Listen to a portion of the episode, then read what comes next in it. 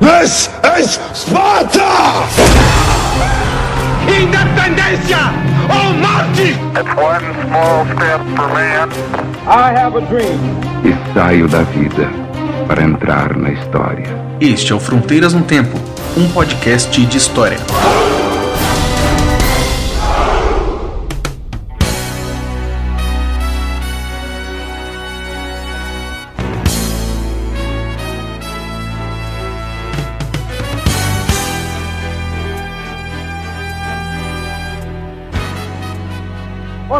Aqui quem fala é o CA. Aqui quem fala é o Marcelo Beraba, E você está ouvindo Fronteiras no Tempo. podcast de história. Tudo bem, Beraba? Tudo bem, CA? E você? Tá ótimo, cara. Tá maravilhoso. Coisa boa. Então estamos aí de volta. Vamos falar agora sobre o que, CA? Nós estamos gravando ainda no mês de maio. Esse episódio com certeza sairá no mês de junho. Mas nós vamos tratar de um tema que é extremamente importante, que é sobre a abolição da escravidão no Brasil. Pois é, 130 anos depois, nós temos muita coisa que aconteceu. Antes da abolição, muitos sentidos que a abolição tiveram foram criados depois, né, do 13 de maio, Princesa Isabel, e temos também uma série de consequências, de situações para ser analisadas. Vamos conversar um pouco sobre isso daí então, né, CA? Exatamente, Beraba. É um tema que, por incrível que pareça, ainda tem muitos reflexos nos nossos dias de hoje. É um tema que ainda precisa ser muito relembrado, muito rememorado, para ver se nós conseguimos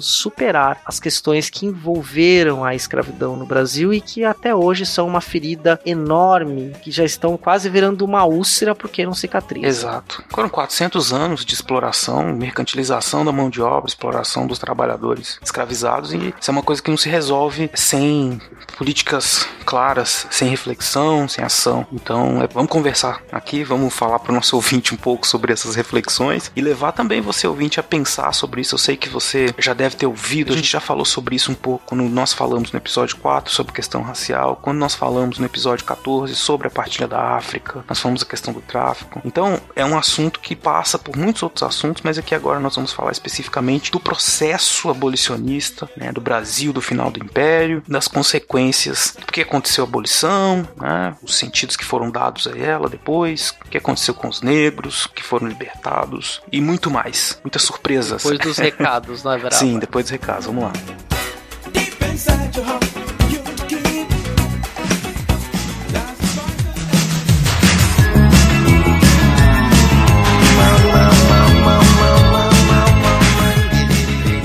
Rapidinho aí para nós darmos uns recadinhos para os nossos novos ouvintes, para os nossos ouvintes de sempre, para aqueles ouvintes ocasionais. Ah, é muitos recados. Primeiro, é como entrar em contato com a gente, né? Vocês podem sempre mandar suas sugestões, dúvidas, comentários para os nossos e-mails e redes sociais, né? Então vocês têm o Facebook, que é facebook.com/barra Fronteiras no Tempo. Vocês entram lá, curtam nossa página, comentem os posts, né? Nós gostamos muito de interagir com vocês ali. Vocês também podem escrever pra gente na- no Twitter, que é o nosso nosso endereço, nosso Twitter é o arroba fronte, temudo, no tempo. O que mais, Cia? Você também pode interagir, e esse é um dos nossos jeitos favoritos, no próprio post deste episódio, aqui no portal Deviante. No Deviante, com E no final, ponto com, ponto br, barra podcasts, barra fronteiras no tempo, ou entra só no portal Deviante, tem lá um, um link lá, no- uma aba interativa de podcast, Fronteiras no Tempo, aparecem todos os nossos episódios, e aí você entra no post desse episódio e comenta, né? E aí é bem bacana essa interação, porque os outros ouvintes também podem comentar, viram que você comentaram ali, conversam com, com você e conosco, e a gente responde. Às vezes demora, mas a gente responde. Exatamente. Também vocês podem mandar um e-mail pra gente, né? Para descrever pro fronteiras no tempo, arroba gmail.com. Isso é bem simples, né? O que mais, Cia? Temos o nosso WhatsApp também. Você pode mandar aí mensagens de texto, mensagem de voz para 13 99204 0533. Vou repetir o número, tá? 13 é o DDD 99204 0533. Muito bem. Então nós estamos com esse projeto, a gente nem falou muito nessa semana, já é o episódio 30, então são muitos anos né, de, de trabalho desde 2010 que nós estamos estamos fazendo isso, apesar do de 2010 nós gravamos, fizemos o projeto e só vou retomamos em 2014. Mas aí são 30 episódios, né? Nós estamos lançando essa do nosso podcast e nós precisamos contamos muito com, com a ajuda de vocês para que a gente possa continuar fazendo esse trabalho, né? Não com o intuito de ganhar dinheiro nem nada, mas enfim, continuar fazendo divulgação da história. Para isso nós temos o nosso site de financiamento coletivo, que é o Padrim. Como é que os nossos ouvintes, senhor César Agenor, podem fazer para contribuir conosco? É simples. As contribuições podem ser a partir de um real por mês, 10, 15, 25, 50 reais, quanto você puder contribuir conosco por um mês. É no padrim com m.com.br barra fronteiras no tempo. Bem simples. Tem o banner, o link no post que você pode clicar para acessar aí a nossa página do Padrim para poder contribuir conosco e nos ajudar, né? Porque como nós dissemos né, no outro episódio, o dinheiro que entra é para pagar custo de edição e o servidor do site antigo do fronteirasnotempo.com que ainda está no ar né, e não vai sair. Nós vamos manter os, os dois sites, mas o nosso principal é o Deviante. Muito bem, e nós já contamos com um grupo excelente de padrinhos, que eu não, não me canso de dizer que são pessoas que me dão muito orgulho de saber que elas nos apoiam. Né? Então, quando você vira o nosso padrinho, você ganha, ganha, é um grande prêmio, mas enfim, nós é que temos o prazer assim de poder conversar com vocês, né, mais um pouco mais próximo por meio do WhatsApp, né? Temos um grupo de padrinhos, temos lá já uma quantidade boa de padrinhos, né, CA? Exatamente. É o Anderson Garcia, Caio César, o Caio Sérgio, a ele Marculino, o Eduardo Lopes, o Eduardo Veras, o Ettore Ritter, Yara Grise, Manuel Mácias, Marcela Paparelli, Marcos Sorrilha, Maria Clara Valença, Rafael Saldanha, Rafael Higino Serafim, Rafael Oliveira, Raul Borges, Renata Sanches, Wagner Andrade, Willis Caquete, Willis Spengler, Yuri Morales e dois padrinhos anônimos. Pô, eu tenho aqui a honra, né, de trabalhar com uma estrela em ascensão, César Agenor. Ele já participa de mil pod muitos podcasts por aí, tá sempre do top 10 né, dos podcasts que ele participa, e ele participou de mais um que a gente tá ficando cada vez mais fã, né? Que são os caras geniais aí do Chutando a Escada, né, Céu? É, Beraba. É, fiz uma, uma ponta aí no, no último episódio que eles lançaram. O Geraldo Zaran e o Felipe Mendonça, os caras, gente boa demais, cara. Você não tem noção como os caras são legais. Você precisa conhecê-los, ainda mais que o Felipe tá pertinho de você aí em, Uber, em Berlândia. Vocês vocês têm que se conhecer aí. Eu fiz uma pequena participação lá no episódio 53, que era Recrutas do Estado Islâmico. É, eles me, gentilmente me convidaram para comentar o episódio 52, que foi com o Alexandre Morelli sobre história global. Então eu fiz, dei alguns pitacos ali, fiz algum comentário e aproveitei para divulgar o espaço. E quem sabe aí, num futuro não muito distante, a gente não consiga fazer um projeto em comum aí todo mundo junto, quem sabe, hein? Um crossover chutando a fronteira. boa, boa, cara. Muito bem. Não deixem de, de seguir, de ouvir, então, Chutando a Escada. Com certeza, se você tá aqui no, no, pelo Deviante, você já conhece Chutando a Escada, sabe? Que é um, um programa de qualidade elevada. Se não tem link no post aí, é um programa muito legal com o Jorge Lasmar e o Guilherme Damasceno falando sobre um livro deles sobre o passaporte para o terror né, na qual eles vão discutir as técnicas de recrutamento do Estado Islâmico, cara. Olha que loucura. Olha que maravilha, cara, maravilha. Muito bem, muito bem. Então, mais algum recado, senhor C.A.? Não, não. Agradecer novamente os padrinhos, nós lemos o nome aí. Ah, sim, é E verdade. acho que nós podemos ir pro episódio, não é mesmo, Beraba? Vamos lá, que tem muito assunto hoje aí. Exatamente. Bora pro episódio. Criaram-se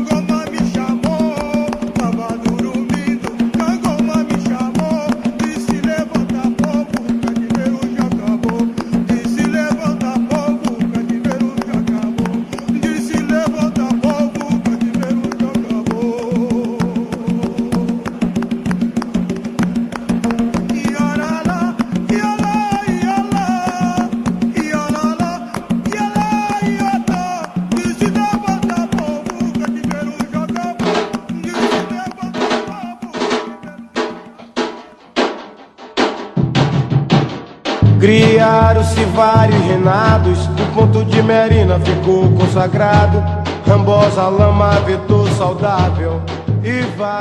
No Brasil, durante mais de 388 anos, um enorme contingente de pessoas foi mantida sob o trabalho cativo. Não havia liberdade de ir e vir, não havia muitas liberdades de escolha. Faltas, erros eram castigados fisicamente. Muitos morreram de fome, de doenças, de inanição. A escravidão teve cor neste país. Foi reservada a homens e mulheres da pele negra, vindas, trazidas melhor dizendo, forçosamente da África. E é sobre o processo de abolição da escravidão que teve muitas nuances políticas e que não se realizou de forma completa que nós vamos abordar nesse episódio. Muito bem lembrado aí nessa introdução, foram séculos esse tipo de exploração do trabalho, trabalho escravizado, né, dos homens e mulheres capturados na África e que no século XIX o sistema escravista já vinha sofrendo uma série de críticas, uma série de processos né, políticos para tentar acabar com o tráfico depois, com o sistema escravista. Mas é uma história que ter muitos séculos, ela tem muitas fases, né? Então a gente não vai se aprofundar na história toda da escravidão no Brasil, porque a gente teria que falar, retomar o tráfico de novo, retomar a situação da escravidão na própria África, né? Que era uma coisa que, que existia em alguns, alguns reinos que faziam os acordos com os europeus na costa né, da África, né, pra, na costa ocidental, para trocar por produtos os, o outro produto que era o, o, homem escravizado. No norte do continente também havia escravização. E é uma coisa que os europeus já vinham fazendo desde antes, inclusive, de chegar à América, né, já conheciam esse procedimento de escravização dos, dos homens é, africanos por uma série de trabalhos. E tem muitos assuntos né, que, que a historiografia trabalhou. Então, eu gostaria de lembrar alguns aqui para o ouvinte, que é assim, que são, às vezes a gente pensa em escravidão e coloca tudo no mesmo balaio, assim, diz assim, bom, beleza, então é, é escravidão. Cara, então, ouvinte, tá. olha só, tem muitas coisas que tem que se pensar. Primeiro, vou falar rapidamente da colônia, assim, né? Do início do processo de escravização. Então você tem, primeiro, a escravização dos, dos indígenas, que depois foram substituídos, mas não totalmente pelos africanos, e os africanos se tornaram, a exploração dos africanos se tornou um grande negócio transatlântico, que, que gerou muitas riquezas, isso inclusive ajudou a fortalecer o próprio movimento, né, de, de aumenta a demanda de, por, por, mais pessoas, né? Porque já que era um bom negócio, o produto foi sendo mais oferecido, né? Também. Eu falo produto porque é isso, porque era, ele é mercantilizado, a mercantilização da mão de obra desses homens. E aí tem essa questão, tem, tem uma questão também que é muito debatida na historiografia, que é a relação entre senhores e escravos. É uma relação que era violenta, mas que também envolvia o paternalismo, que envolvia a criação de um, uma relação de submissão, que era uma, uma violência indireta, né? Por assim dizer. Tem a questão questão, questão dos castigos que eram justificados. A escravidão como toda ela é muito justificada por, por questões religiosas. Até o século XVIII, pelo menos, tem muitas pessoas que defendem um governo, que eles chamam de governo dos escravos, né? Que era um uso moderado do, dos castigos, né? Então não era para nem castigar muito nem pouco, mas que era para castigar, um castigo corretivo e educativo. E aí então se, se discute o caráter, esse caráter violento da escravidão, quer dizer, se ela, ela funcionava só na base da violência ou também se havia algum momento em que se usavam outros métodos de dominação. Então só estou falando tudo isso, ouvinte, para você saber assim que tem são muitos assuntos que a gente poderia, que a gente pode e deve usar para refletir sobre a escravidão em si. Mas nosso objetivo aqui hoje é, usando dessas reflexões, pensar já ao final do século XIX, ou pelo menos o século XIX, que é quando o, o sistema começa a, a ruir, né, Cia? Exatamente, né? E aí a gente tem que é, encarar esse processo de escravidão também, que a escravidão se torna um fato social no Brasil, na América Portuguesa, né, onde hoje vai ser Brasil, né? A escravidão acaba sendo incorporada. E aí eu queria trazer essa é uma, uma citaçãozinha bem interessante, que é do, do Padre Antonildo, da Cultura e Opulência do Brasil, né, publicado em Salvador, que aí é um trecho que é o, a teoria dele dos três P's, né? Que aí essa acho que é muito boa, assim, para falar sobre a questão da escravidão, né? Me permita para fazer a leitura, né? Ao som de Equio aqui. No Brasil, costumam dizer que para o escravo são necessários três P's, a saber, pão, pau e pano. E posto que comecem mal, principiando pelo castigo, que é o pau. Contudo, prover a Deus que tão abundante fosse o comer e o vestir, como muitas vezes é o castigo, dado por qualquer coisa pouco provada ou levantada, com instrumentos de muito rigor, ainda quando os crimes são certos, de que não se usa nem com os brutos animais, fazendo algum senhor mais caso de um cavalo que de meia dúzia de escravos, pois o cavalo é servido e tem que lhe busque capim, tem pano para o suor e freio dourado. É, pois é, cara, isso que eu tava dizendo, né? Então, quer dizer, existia toda essa lógica aí da, da escravização e foram séculos, né? É muito tempo. Isso ficou realmente marcado na nossa cultura, no nosso jeito de se relacionar, nossa sociabilidade como um todo, assim. Então, nossa relação com o trabalho, nossa relação com, a, com os negros, nossa relação com, com, com tudo isso, né? Tudo está. A violência, né? A violência intrínseca que é do, do, do, do povo brasileiro, que se, gosta de se pensar muito pacífico, né? E que nós somos gente boa, mas nós somos um povo extremamente violento. Nós atacamos os índios, e é lógico, tem toda uma, uma discussão também sobre a questão da guerra para os índios. A gente fez guerra. Gente, que eu digo assim, os europeus, os, os povos que vieram para cá da Europa, os portugueses, né? Fizeram guerra com os índios, fizeram. fomentaram guerra entre os índios, então se foi muito violento, eles morreram muito, e entre os africanos também. E ah, o povo africano que foi trazido para cá para ser escravizado, né? Foi sofrer todas essas mazelas. Mas eles resistiram também. Acho que fazendo um contraponto dessa questão do, do castigo e dessa situação de, de escravização, houve muitas formas de resistência. O que a historiografia tem mostrado nos últimos anos é que havia uma espécie de negociação. né? Então você tinha, ao mesmo tempo que o mesmo indivíduo que podia, no momento, estar ali conformado, parecendo conformado, trabalhando, submisso, ele tinha consciência de que aquela submissão dele ela era recompensada com alguma coisa. né? O senhor também tinha consciência disso, de certa forma. né? Então era uma troca entre desiguais, lógico que o senhor ele tinha uma posição superior e subjugava e esperava a sujeição do escravo, e o escravo sabia que o senhor esperava a sujeição dele, mas era um acordo, era uma e era uma- um acordo muito sutil, muito frágil. Podia se quebrar por qualquer coisa. né? Então o sujeito estava ali trabalhando, ele tinha a garantia que, por exemplo, ele poderia no domingo descansar e fazer as comemorações dele, fazer o que ele quisesse. Se o senhor resolvesse mandar ele trabalhar, ele corria-se o risco de uma rebelião, né? Ou de que alguma coisa ruim acontecer. Então, todas essas questões, elas eram trabalhadas no dia a dia. Porque, é, longe de, de- de dizer assim que o, o sujeito era escravizado, ah, ele virava um. Ele era desumanizado, lógico, né? Porque isso é a base pro sujeito virar escravo. Então, ele não era gente, ele era um- uma coisa, um animal que falava, né? Como se dizia. Mas no dia a dia, o senhor não podia tratar ele assim, né? Ele sabia que ele precisava, ele vivia num ambiente que tinha, principalmente aqueles que tinham muitos escravizados, ele sabia que ele precisava controlar eles de outras formas que não só pela violência, né? Então o sujeito re- resistia, resistia de algum jeito. Exatamente, Beraba. Sim, porque existe uma sociabilidade, né? A gente não pode imaginar que uma sociedade que fosse 100% com a violência direta, só dos castigos, 100% do tempo, que não haveria uma retomada, uma virada de jogo. Ela não se sustentaria dessa forma. E ao mesmo tempo, as formas de resistência também eram é, lutas dos próprios escravizados contra a sua escravização. E aí a escravidão, que é bem interessante o Bravo estava colocando, que a historiografia vai mostrar pra gente, isso tem muito a ver com uma profissionalização do historiador no Brasil, a profissionalização no que eu digo no sentido das pesquisas, né, com ampliação de programas de pós-graduação pelo Brasil inteiro e sobretudo nos interiores, a gente teve uma ampliação considerável da historiografia sobre a escravidão, que foram estudar lugares que antes não eram estudados. Então, interior de Minas, interior de São Paulo, interior do Rio Grande do Sul, interior da Paraíba, o Centro-Oeste, a América Portuguesa inteira foi adotado o trabalho escravo, escravizado. E aí, essa historiografia vai mostrar pra gente que existem variações das formas de escravidão e das relações entre senhores e escravos regionalmente. Aquela visão que muita gente tem, assim, do, da Casa Grande Senzala, né? O senhor de grandes escravarias e que tinha os capatazes e aquelas chicotadas, aquela coisa da novela da Globo, né? Isso era restrito, né? Dá pra dizer que era minoria, né? Você tinha muitos tipos diferentes de relação entre senhor e escravo, né? De acordo com as atividades envolvidas. É que eu sou o Olodum, deus dos deuses. O pioneiro sou eu. Tem até uma questão, né? Que até pergunto, né? Acho que talvez você seja melhor que eu pra responder, né? É, em Minas tem capoeira? Tem demais. né? É, mas com as variações da capoeira, como em Salvador, por exemplo, ou nas regiões de plantação Aham. de cacau. Ah, eu não sei. Você me pegou, você eu não sou capoeirista, mas tem capoeira pra caramba. cara.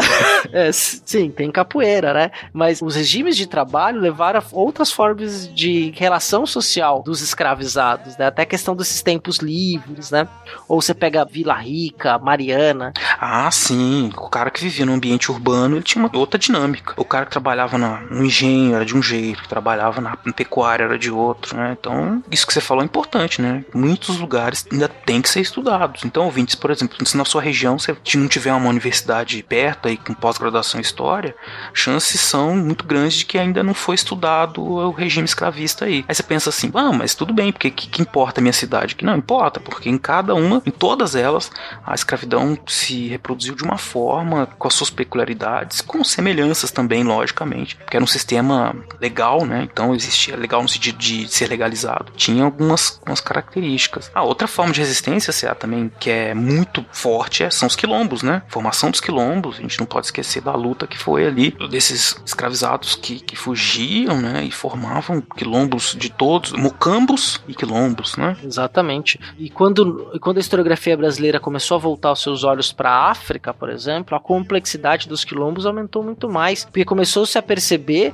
que as estruturas sociais estabelecidas nos quilombos, elas eram reproduções, obviamente que é, locais das relações sociais na própria África, né, organizações estatais, vamos chamar de estatais, embora não houvesse um estado tal como a gente vai pensar, mas de organizações sociais e de eh, políticas que eram da África, dos Yorubás, né, dos Bantus, de outros povos importantes da África, e que isso aparece aqui. Exatamente. E, e essa é uma história que ainda tem, tem que ser contada, né? Você falou assim de voltar os olhos para a África, e a gente, na verdade, tá, tem que passar por um processo que é, inclusive, mais profundo que esse, que é o seguinte: é de, de os africanos contarem essa história da perspectiva dos africanos, né? Colocar então, porque a história, enquanto uma ciência europeia, né, é, branca, ela deu conta de contar a história do mundo inteiro por si só. Então, que a gente tem uma história que é europeia, eurocêntrica, mesmo que ela não se o que ela tente abarcar muitos pontos de vista, no, eh, no século XX especialmente, né, com a revolução historiográfica, então se tentou olhar muitas outras questões, problematizar tudo e tal, mas ela é uma ciência que ficou por muito tempo ainda uma ciência europeia. Então você tem uma série de pensadores influenciados pelo pan-africanismo, né, que vem pensando a chamada afrocentricidade, as relações que a África estabeleceu com o mundo, então quer dizer, partindo da África para o mundo. E nesse sentido, nós como somos a nação, a maior nação africana, nós Brasil, a maior nação africana fora da África, né, nós temos muito que olhar nessa perspectiva também, né, de tentar usando, né, logicamente as ferramentas da, da ciência histórica, mas é, olhando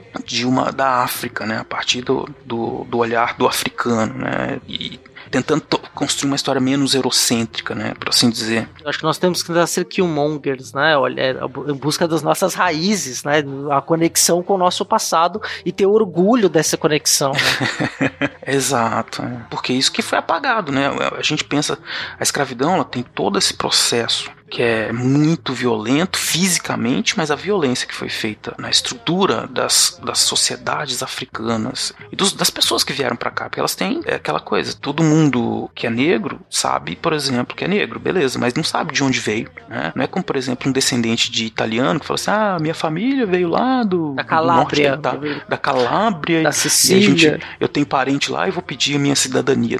Quer dizer, por que, que isso não acontece com os africanos? Porque eles foram arrancados de lá. Então os descendentes dele estão aqui pelo Brasil, né? É preciso uma série de movimentos, movimentação social, política, estudos também acadêmicos para que essa identidade seja resgatada e seja reconstruída, porque ela está perdida aí, né? E aí um pouco isso que a história, enquanto ciência eurocêntrica, não conseguiu fazer ainda muito, né? Por isso que os próprios africanos e descendentes têm que tomar as rédeas disso e eles escreverem essa história e pensarem. Porque, por exemplo, o europeu conta essa história escrita, mas tem a África tem uma tradição de oralidade que é muito, muito relevante, né? Que tem que ser retomada, tem que ser pensada para se construir a história com base nessas tradições orais também, né? Até mesmo as noções de temporalidade, as noções sociais, que são diferentes, né? linguísticas, isso tem que ser valorizado e estudado como aspecto da atividade Exato. humana. Né? É, mas então é uma questão complexa. A gente tá falando tudo isso assim, é a parte ouvinte que é mais, como é que eu vou dizer, que, que gera muitas discussões ainda, né, nós, na universidade e fora também, junto com os movimentos sociais. Apesar dos movimentos sociais, acredito eu, estarem mais adiantados nisso, né, no sentido de, de pegarem essa, essa discussão sobre a, a afrocentricidade com mais propriedade do que na universidade. Na universidade isso ainda é muito novo, ou, ou vem ganhando espaço ainda muito timidamente, mas eu queria deixar claro aqui para o ouvinte, então, algumas questões muito básicas que a gente aprende na escola, ou que tem, assim, uma, uma visão mais geral sobre a escravidão, que a gente precisa problematizar, né? Por exemplo, a questão da, do, do, da caracterização da escravidão, né? Desde o Gilberto Freire ficou aquela coisa, assim, uma discurso, um discurso da democracia racial, apesar que eu, particularmente, não, não culpo o Gilberto Freire por isso, enfim, apesar dele ser conservador.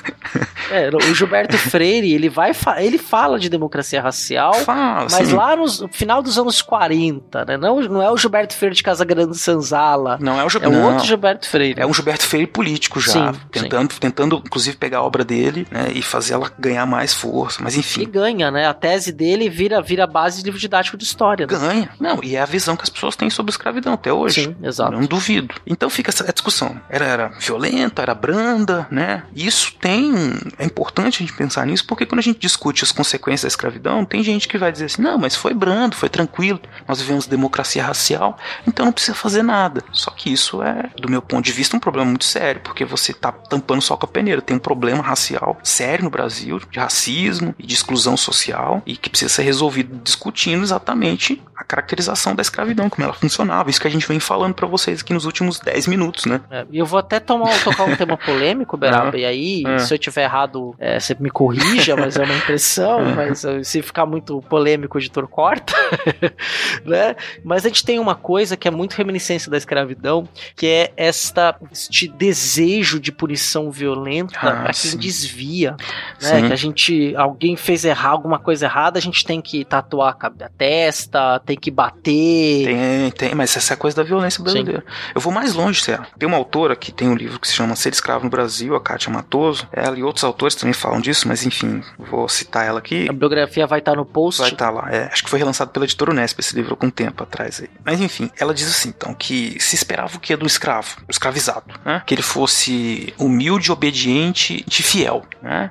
Então o sujeito tinha que se comportar, tinha que ser, né, aquele, aquele cara que faz o trabalho e tal. Todos que desviavam disso eram punidos com isso aí que você falou, né? Então, de certa forma, a gente criou um estigma, criou um comportamento que é aquela coisa assim, bom, você que é trabalhador ou você que tá numa situação, você tem que ser humilde, você tem que ficar na sua. Todo aquele que, que é mais um pouco ousado, ou que tenta se colocar, ou que tenta, estando numa situação assim, ele é visto como ah, vagabundo, é folgado, é arruaceiro, né? E aí a gente começa a falar, começa a criminalizar, né? Bandido, é isso, é aquilo, né? Então é uma são todas essas situações, elas têm uma ligação muito grande com o tipo de relação que nós criamos enquanto sociedade brasileira, né? É uma sociedade que era escravista, né? Isso tá, tá, tá na nossa testa. Tá? Todo dia a gente Uhum, vive. Reproduz isso das mais variadas maneiras, né? Inclusive é, revivendo ideias ou deixando veladas ideias que não reconhecem que a desigualdade social que tem cor neste país como não sendo fruto desse processo e é Exato. fruto desse processo. É, É. total, cara. Então é preciso pensar muito sobre isso. Existe uma discussão muito polêmica atualmente, né? É, mas é uma falsa polêmica, no meu ver, né? Porque a questão agora da história, gente, ouvintes, é que é assim: tem gente que gosta de fazer falsa polêmica, né? Para desqualificar as lutas sociais, para desqualificar as ações do Estado, para criar uma polarização entre esquerda e direita, um assunto que não precisa disso, né? É, nós temos uma questão que a nossa nação, o nosso Estado, para se desenvolver, ele precisa de igualdade. Não tem nenhuma nação, nenhum Estado que seja no mundo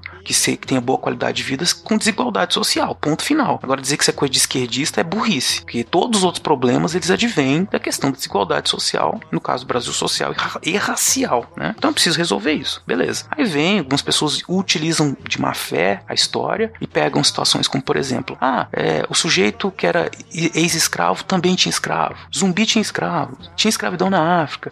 E as pessoas tentam usar isso para desqualificar as lutas, né? E, e, tentar mostrar que não há culpados e que não há necessidade de nenhum tipo de é, reparação, porque afinal de contas é isso. Ora, é lógico que o sentido de liberdade e de escravidão no século XVI era um, 17 era outro, no 18 era outro. Esses três eram parecidos, mas do 18 pro 19 muda muito. O que é, que é ser livre, o que, que é, o que, que a escravidão significa. Mas é muito compreensível porque que um sujeito que tinha lá no século 17 ele comprava liberdade, porque ele comprava outros escravos, porque isso, tava, fazia parte do, do mundo daquela pessoa, né? Não existia uma identidade, ele não se via assim, nós os negros temos que ser contra a escravidão. Não existia isso. Então, é, você criar uma polêmica com relação a isso é um anacronismo, uma falsa polêmica, que não existia polêmica nenhuma, é, é um, é um fato. As pessoas, sim, elas eram uma sociedade em que o status social era muito importante, uma forma de você obter status era comprando terras e escravos. É, e aí a pergunta é, né, quantos ex-escravos tiveram condição de ter escravos? Sim, é. É, é, é muito mais uma exceção do que a regra, né? É muito mais pitoresco, é um dado pitoresco. Pitoresco, exatamente. É. O que eu tô querendo dizer, ouvinte, é isso, né? Cuidado pra não cair nessas falsas polêmicas. Isso tem toda a história, né? Atualmente, o que virou, assim, lugar comum. Você entra na internet, tem gente fazendo polêmica sobre história. A gente já fez um episódio aqui sobre isso, né? Que era do nazismo de esquerda lá. E que é, também acho que eu já tinha falado isso, as falsas polêmicas. Tem coisa que é ok, que é contraditório, que é, é estranho, mas tem um sentido no tempo e no espaço lá. Se eu explico o sentido no tempo e no espaço, eu não preciso querer que o meu que faça sentido para mim. Ué, faz sentido lá no século XVI, XVII. No XXI é outra coisa. Eu querer transportar pro século XXI é burrice, é má fé. Ah, Quando a gente fala das consequências é, da escravidão, é, isso tá em números, né? Isso é gritante na nossa cara. Berab e eu estávamos conversando um pouco antes aqui. Berab é professor de uma universidade federal e ele estava falando que na Universidade Federal inteira são seis professores negros. É, assim, que, que, que a gente não, não, se conhece todos, assim. Não, mas acho que é, é por aí. Então você tem uma gama de, de quase 500 professores. Né? Não dão 10%. Não, não dão 10 professores, eu tenho certeza. Não dão 10. Então, apesar de que tem toda essa discussão, assim, quem que é branco no Brasil, né? A gente tá gravando isso aqui, só fazer uma parte pro ouvinte aí, tá gravando um dia depois do casamento real, né? Do casamento real lá do príncipe, não sei o que, eu não sei, porque eu não acompanhei nada disso.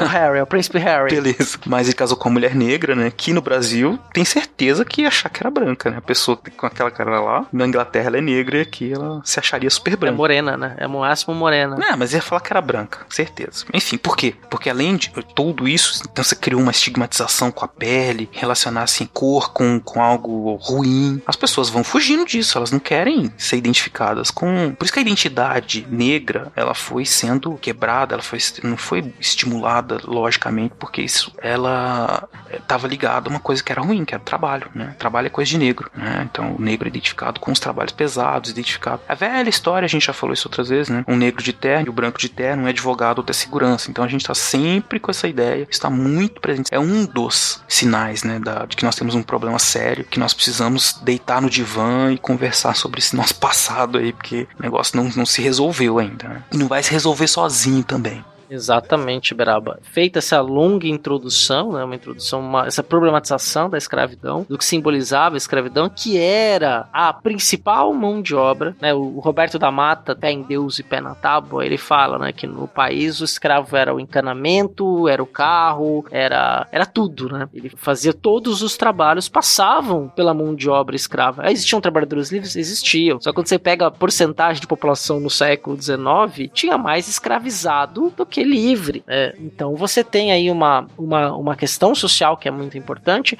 e que vai passar a ser, no século XIX, duramente combatida, com pressões externas e internas. Mas, Beraba, acho que antes da gente chegar no movimento abolicionista, nós já abordamos esse tema no episódio 19, quando a gente fala do, do, da proibição do tráfico negrano no Brasil, né, que passou ali por oficial, legalmente no Brasil, pelo processo de promulgação de duas leis, a de 1831 e a de 1850. Beraba, faz um resumo é, para os nossos ouvintes relembrarem, ou para quem não ouviu esse episódio ainda, ter uma ideia do que a gente tinha falado, para a gente partir para o próximo ponto depois disso. Vamos lá então.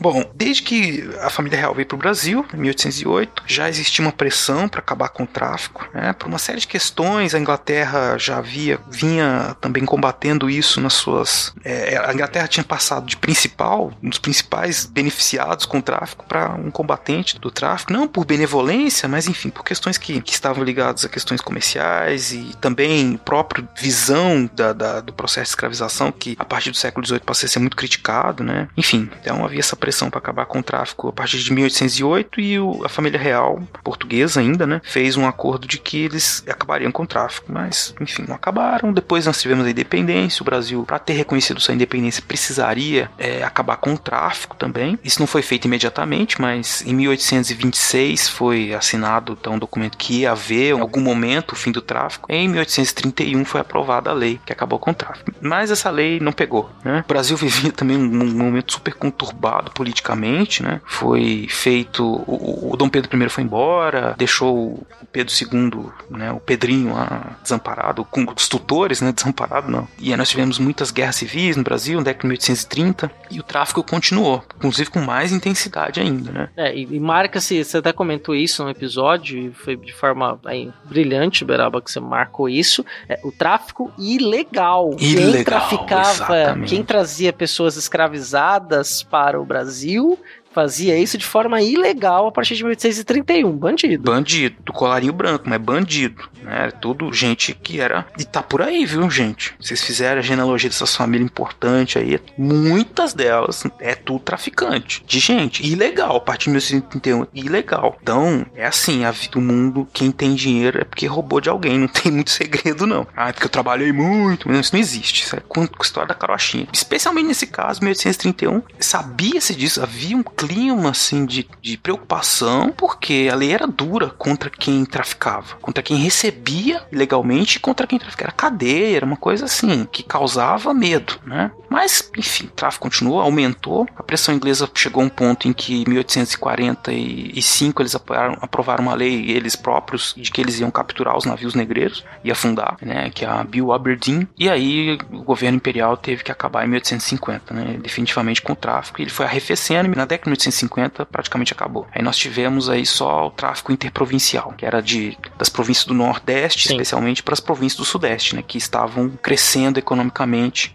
Sudeste do Sul, principalmente por conta do plantio do café. Exatamente. Já no Congresso Nacional, em 1850, começaram as discussões para trazer mão de obra caucasiana para o Brasil, né, que não seriam pessoas mais acostumadas ao trabalho livre, que poderiam ser capazes de civilizar o país. Exato. Aí a gente entra nessa né, discussão sobre o fim do- da escravidão, porque, na verdade, desde 1830, com as, as discussões dessa lei, já se falava muito sobre que o fim do tráfico era importante. O fim, bom, a gente passou pela independência e, e a questão da escravidão ficava muito, assim, ninguém queria muito mexer no assunto, era, era um assunto espinhoso, né? E ficou sendo assim até o fim. Mas se sabia que tinha que acabar com o tráfico, se sabia também que de alguma forma ou de outra a escravidão ia acabar, né? E aí por isso que você tá falando, 1850, a questão da da imigração. terra, eu esqueci de comentar, a legalização da terra, a lei de terras é aprovada em 1850 e junto com ela o incentivo à imigração. É, porque estava pensando em criar um mercado de trabalho. Um mercado de trabalho de mão de obra livre que pudesse, primeiro, aí matador escolheu com a cajadada só, né? Como dizem. É, criar esse mercado de trabalho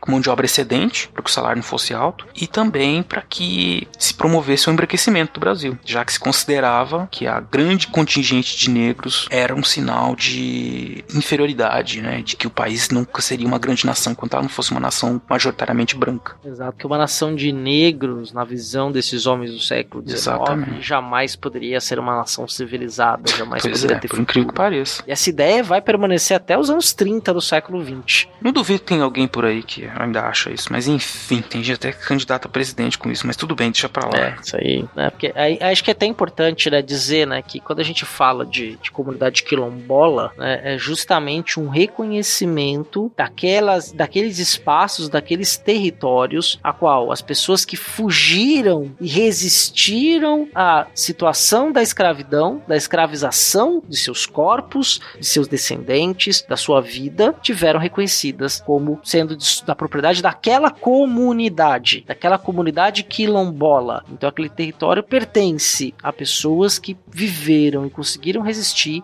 ao processo de escravização. É um parêntese importante esse mesmo, porque tem a ver com essa visão ruim que se tem né, dos, dos africanos, seus descendentes, ex-escravizados, né, e seus descendentes também. Quer dizer, eles estão por aí e a gente tem que criar formas de reparar e de inserir essas pessoas como bons cidadãos, porque eles são efetivamente a, uma raiz, uma das raízes muito importantes, ou se não a mais importante da nossa nação. Mas enfim, aí a década de 1850 em diante, né, quer dizer, o período 1850 Exatamente. em diante, nós temos uma série de. É, é o, é o processo né, de abolição que é lento e gradual. Né? Sim, exatamente, Brava. Como outros processos políticos do Brasil que foram lentos e graduais para não causarem traumas, né? Esse era o discurso dominante. A elite brasileira tem um medo muito grande. O medo, o medo é um negócio importante, é uma palavra importante pro século XIX, porque eles tinham muito medo. Na independência, eles tinham muito medo que a população pegasse em armas e que explodisse tudo, Sim. caos. Com relação à escravidão, eles tinham muito medo que os escravizados fizessem uma grande rebelião e tomassem o país, como aconteceu no Haiti. Muito desse medo tem a ver com a Revolução do Haiti, de 1898, né? Sim, exatamente. É, foi a sombra do Haiti pairou sobre, sobre o Brasil durante muito tempo, né? Esse- E aí você espalhou que houve genocídio dos caucasianos no Haiti, né? A historiografia vai mostrar que é, não foi bem isso que aconteceu, mas a gente tem que fazer um dia um episódio sobre a dependência do Haiti, né, Beraba? Porque é muito sintomático e ela é o Haiti com todos os problemas que passa hoje, mas foi um país ali que uma ilha, né? Um país que conseguiu a sua independência por meio dos escravizados, né? Os- Hum, Contra Napoleão, cara. Então é um negócio importante, né? Sim, exatamente, né? Quer dizer, que chegaram ali naquela época da Gironda, né? Passados já os anos de terror, e aí conseguir aquele vácuo de poder que fica um pouco nas colônias eh, francesas e aquela ideia da liberdade que já nós até discutimos no, no episódio anterior, né? Que ah, ele, episódio, não, nós também queremos a liberdade, nós queremos também ter direito. E aí, os ideais da Revolução Francesa também inspiraram a, a independência do Haiti. Sim. Isso que é, que é bem interessante. E também chegavam aqui, porque, vejam só, essa- essas coisas que aconteciam no século XVIII, apesar de as pessoas não serem, que as- essas ideias de liberdade, de soberania do povo e tal, apesar das pessoas não saberem ler, isso tudo passava para as pessoas, né? Existia um hábito de leitura pública e de conversas em bares e tal, que e todas essas ideias elas iam passando, né? Então você tem, ao contrário do que se diz, que uma historiografia tradicional fala assim muito de uma de pouca participação popular política no geral. Mas não, nós temos muita participação popular, só que essa participação nunca foi vista muito pela história, porque ela não é uma participação direta no sentido de se candidatarem ou de fazer uma rebelião aqui ou ali, mas é uma pressão do povo que os próprios deputados, senadores políticos percebiam, né, e usavam isso de alguma forma. Eles distribuíam panfletos, né, as pessoas trocavam ideia por panfletos, trocavam ideias, falando, conversando, né. Elas faziam, elas participavam às vezes de é, sessões da Câmara e vaiavam, aplaudiam, né. Tudo isso é um pouco do envolvimento da população, da participação, né, política das pessoas no Império. Exatamente, né? Aparentemente, a história que nos é apresentada como uma história, abre aspas, oficial, fecha aspas, ela é uma história na qual não há participação, né? As coisas são decididas e não há formas de, de resistência, formas de reivindicação, ou outros tipos de lutas, né? Que não necessariamente a luta só no campo da representação política, né? Uhum. É, tem muitas formas de fazer pressão. Como a gente falou dos escravizados, né? Ele podia trabalhar todo dia e isso ser uma resistência. De alguma forma, ele manter ali o. sobreviver, né? Sobreviver é uma resistência. Sobreviver como escravizado, né? Mas, enfim, se a- essa questão toda aí, porque a gente tá falando de liberdade, né? E a liberdade, então, ela ganha muita força, né? A partir de 1850, os, os discursos de liberdade, a pressão por liberdade, né? Dos escravizados, pressão de todos os lados. E o governo imperial, que era, logicamente, apoiado pela elite agrária, então os grandes donos de terra, de escravos, que não queriam que a escravidão acabasse de repente, tinham muito medo da rebelião e tinham muito medo também de serem obrigados a pagar um salário muito grande para os seus ex-escravos, incentivaram a imigração e começaram a pensar uma abolição gradual. assim, lenta e gradual, num processo no qual não fossem é, trazer ali traumas, né? Acreditava-se também, né, que de certa forma esses, essa, esses escravizados iriam morrendo, né? Então você, você ia substituí-los completamente por um outro, uma outra etnia, uma outra Exato. população nesse país. Essa é a ideia do embranquecimento.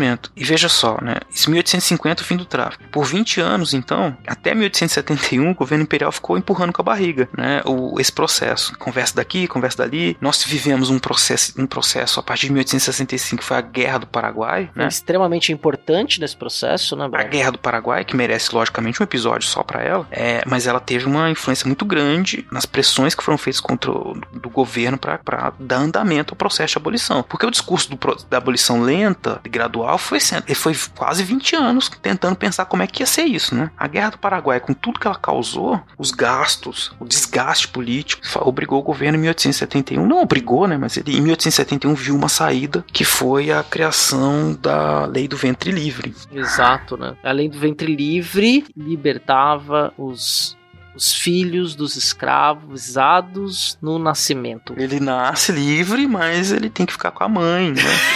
É, tinha toda uma ideia de, de que, bom, primeiro que essa lei ela acabou, ela serviu um pouco para apaziguar, né, a, a quase convulsão que acontecia e as pressões que o movimento, os movimentos abolicionistas, os abolicionistas faziam, os escravizados faziam, né? Então deu uma deu uma apaziguada. Uma das formas de resistência que nós acabamos não comentando, mas ela é uma forma de resistência que até pra gente pensar, eu não vou nem me posicionar dessa forma, só vou dar o dado, né, pra reflexões futuras. Uma das formas de resistência das mulheres, por exemplo, era abortar, porque ela ia, ela ia colocar no mundo um escravizado, né? Ela sabia que aquele filho dela não seria um filho que cresceria livre, ele cresceria escravo e passaria pelas mesmas coisas que todos os outros como ela estavam passando. E era também uma forma de resistência, né? até a resistência, obviamente que existiam formas de núcleos familiares. O Manolo Florentino, tô doido para ler esse livro, acabou de lançar um livro aí sobre famílias escravas né, no Brasil. Estão falando muito, li boas, boas resenhas do livro aí, me interessou ainda mais para ler. Mas havia resistências também na forma de criação de famílias né, escravas. Então,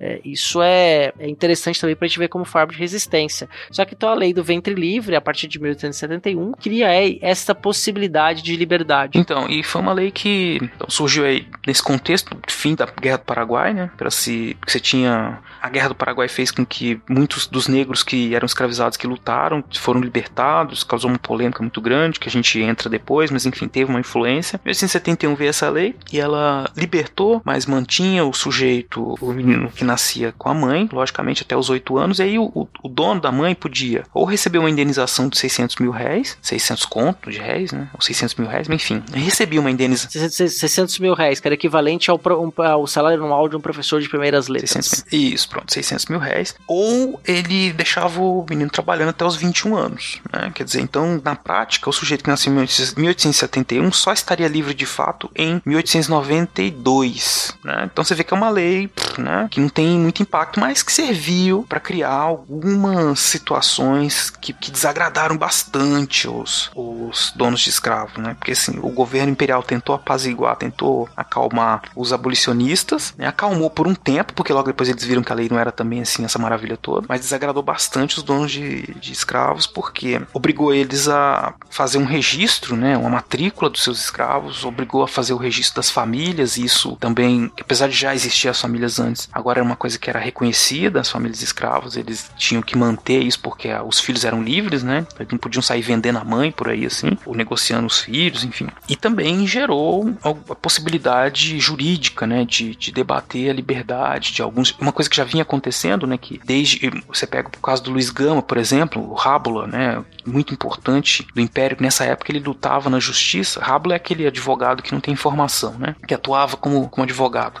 Na época isso era permitido. Ele usava dos seus conhecimentos, ele era negro, né, e filho de ele nasceu livre, mas depois foi escravizado e depois, enfim, tem uma história bonita, tem muitos livros sobre ele. Ele era muito famoso na época e ele lutava na justiça para libertar aqueles escravizados que eram escravos, escravizados ilegalmente, que tinham vindo da África depois de 1831. Então já havia esse de- esses debates, essas lutas jurídicas que se intensificaram a partir de 1871 com a lei do ventre livre. Né? Abriu-se mais possibilidades de lutas jurídicas. Mas, né, foi mais um passo aí pro fim da, da escravidão, mas um passo lento. É o meio passo, vamos dizer, né? Meio passo. Não foi nem um é. passo completo. Foi uma pequena enga... aquele Parece um bebezinho pra andar, né? Ele dá aquele passo e fica inseguro, vê se vai pra frente ou não.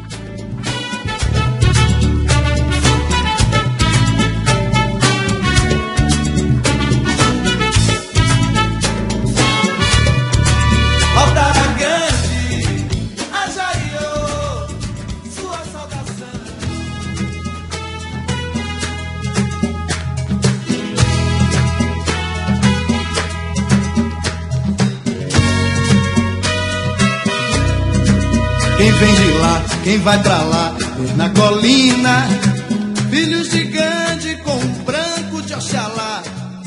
Você tem dois movimentos aí pós-guerra do Paraguai, né? O primeiro é que o, o exército e, de certa forma, também a marinha no Brasil, essas duas, as forças armadas possíveis do século XIX, né? Porque a aeronáutica é só do século XX, mas essas forças armadas brasileiras vão se organizar a partir da guerra, vão se reorganizar a partir da guerra do Paraguai. Os planos de ensino da Real Academia Militar são modernizados, o próprio fardamento, um adestramento eh, mais uniformizado pelo território nacional todo, porque não existia um treinamento comum, não existia nem farda comum dos soldados. Você vai ter também incorporação durante a Guerra do Paraguai de muitos escravizados que foram incorporados ao exército brasileiro. Né? E as ideias republicanas foram. eh, a Academia Real Militar foi eh, uma porta de entrada e gestação de ideias republicanas no Brasil. Então isso foi muito importante ali naquele momento. Né? A Guerra do Paraguai nesse sentido para formar. E aí os militares vão ser protagonistas no processo de finalização do Império, jogar a pá de cal em cima do. a última pá de terra em cima do moribundo Império, já estava caminhando mal das pernas também por causa da Guerra do Paraguai. O endividamento externo brasileiro, as contas públicas brasileiras com a Guerra do Paraguai, elas vão para vala, né? É, é um desastre econômico para toda a Sul- a Sul-América, né? O Cone Sul fica. A Guerra do Paraguai não foi boa para ninguém no final das contas, né? Aqui na- no território. Foi uma guerra de perde-perde, né? Ninguém ganhou nada ali do ponto de vista. Obviamente que o Brasil se consoli- consolidou suas fronteiras no sul, isso até é uma outra discussão, né? Mas do ponto de vista econômico não foi lá vantajoso para ninguém, fora as muitas vidas que foram perdidas. Só que estes grupos precisavam de apoio de quem? De partes importantes da elite política, que era a elite política ligada ao latifúndio, a grande propriedade de terra, né? Especialmente também a elite cafeicultora, que já estava nesse momento aí, Guerra do Paraguai, já estava estendida até o, o noroeste do estado de São Paulo, já chegando ali à região sul de Minas e já querendo se encaminhar para a região norte do Paraná, tomando bem do Vale do Paraíba, sobe até o centro do estado, de lá vai para a região de Ribeirão Preto, Franca,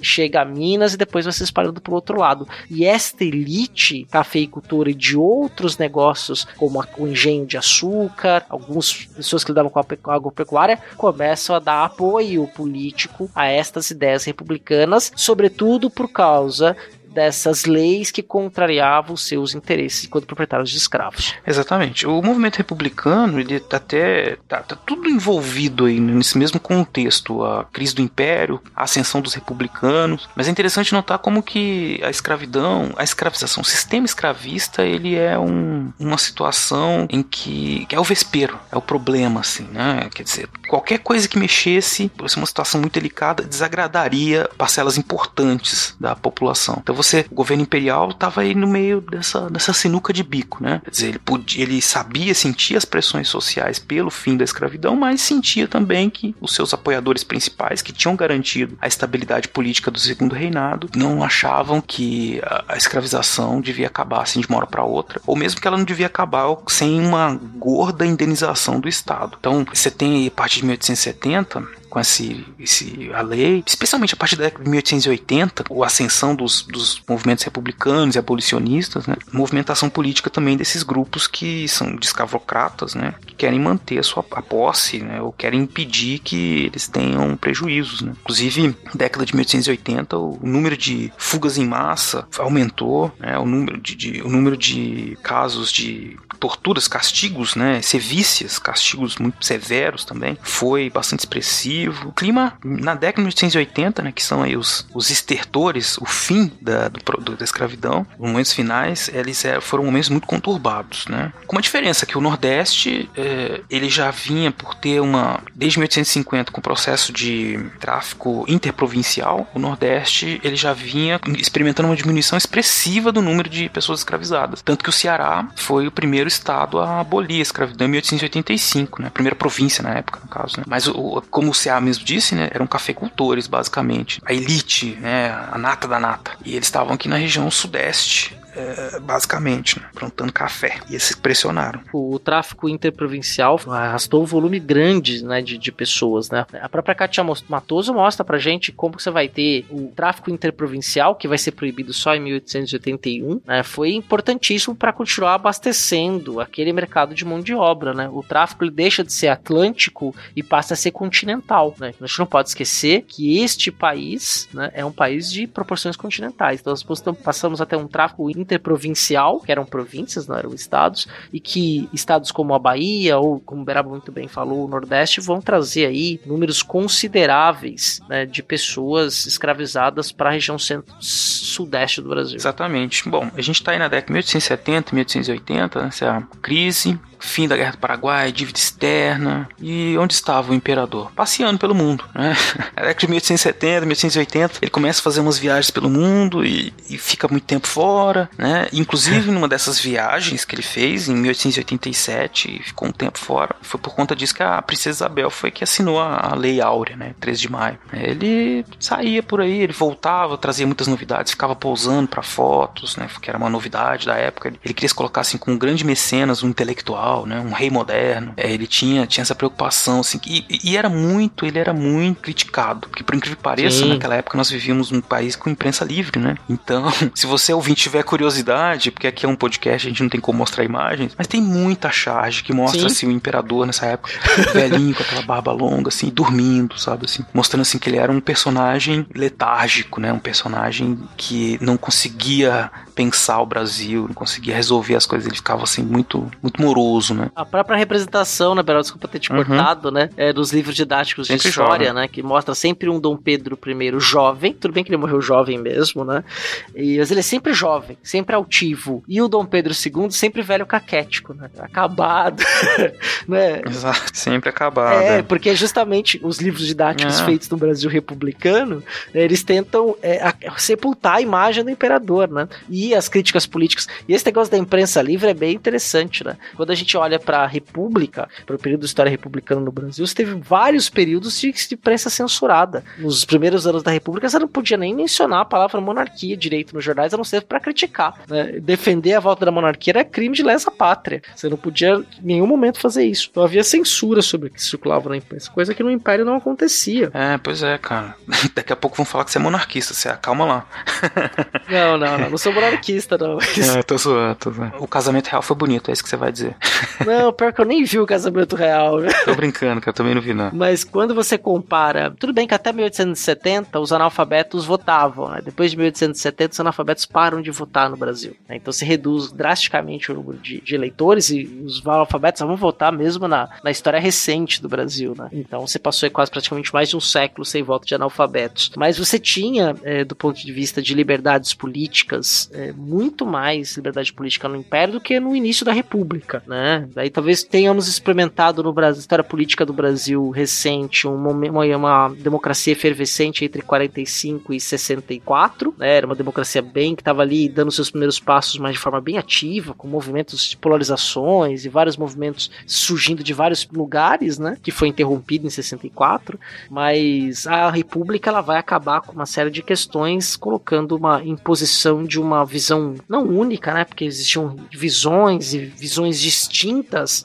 sobre o que, que deveria ser a liberdade, a república em si, mas eu tô. A gente tem que falar um dia sobre a proclamação da república, eu já tô avançando muito no tema, acho que é bom voltar um pouco aí.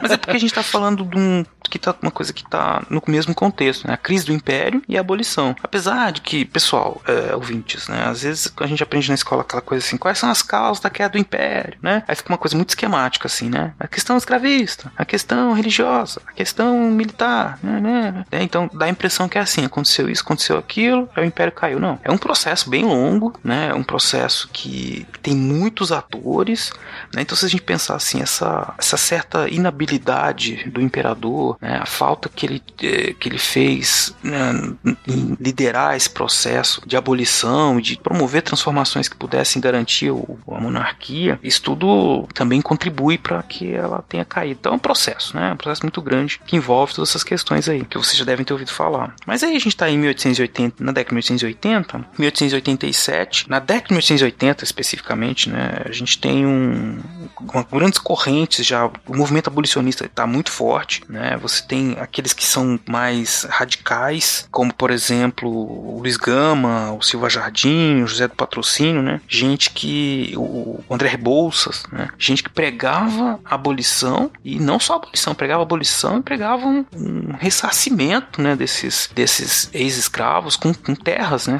Sim, exatamente. Isso é uma questão bem importante.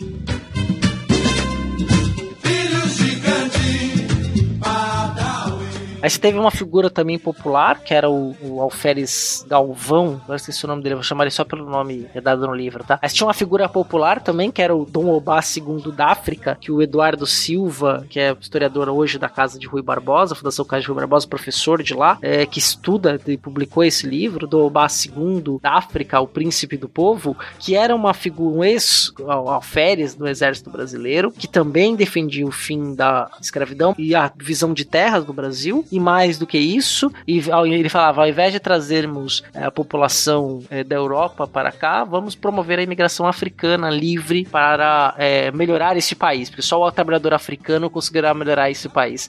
E ele tinha uma relação com as pessoas na pequena África, que era uma região do Rio de Janeiro onde os negros circulavam muito, né, os escravizados, os livres, ele era reconhecido, reverenciado pelas pessoas. E esta questão da terra, Beraba, que se levantou, ela vai ser, podemos dizer, uma, uma pedra angular deste processo, porque porque a riqueza nesse país, né, é, a gente pode olhar para o nosso país até hoje, né, é, o forte da nossa produção econômica é rural. E aí você tem a terra num país que era rural, foi rural até 1870, 1970, era uma das principais fontes de poder e de riqueza. Nós não podemos esquecer depois também que no século XX, os coronéis, né, que tinham seus jagunços armados, tinham também forças armadas, eles também eram, tinham sua força extraída da riqueza da terra. E aí a subjugação das pessoas também que trabalhavam em torno daquilo, e aí o clientelismo que foi criado. Então a questão da terra era, foi fundamental nesse processo, é, porque estas ideias abolicionistas que queriam é, o fim da o, o ressarcimento dos ex-escravos com terra, né, foi fortemente combatido, até mesmo por parcelas das, da elite que era a favor do fim da escravidão. É, é isso, que era uma questão que até que se concordava, né? Tinha que acabar a escravidão, mas o que, que ia acontecer depois ninguém sabia, né? E aí começavam as brigas, né? E por isso que a gente está falando que, que acabou sendo muito importante é, essa questão da terra. Quer dizer, ela não, não figurou como tão relevante, não, não existia pressão, né? Mas como o próprio Ceará disse agora, eram tantos tantas pessoas que eram da elite, né, que é, estavam ligadas à questão da terra, então elas não, não viam com bons olhos essa possibilidade de distribuição de terras, até porque isso também, de certa forma, iria contra a ideia de um mercado de trabalho, né, com um grande contingente de mão de obra. É, se essas pessoas tivessem acesso à terra, ia se perder um pouco do, da possibilidade de exploração dessa mão de obra aí, né. É isso que é um, é um tema importante, né, Beraba, porque até o Luiz Felipe Gelencastro deu uma entrevista recente sobre esse tema, né, ele fala uma coisa que é bem interessante interessante, né? Todos os países desenvolvidos, que a gente considera desenvolvido, passaram por processo de reforma agrária. Né? A posse, a distribuição, o uso racional da terra, né? E no Brasil não, né? Não, não houve, nunca houve uma reforma agrária. E nesse momento, você, quando você dimensiona a população brasileira, cuja densidade demográfica era muito pequena comparada ao território,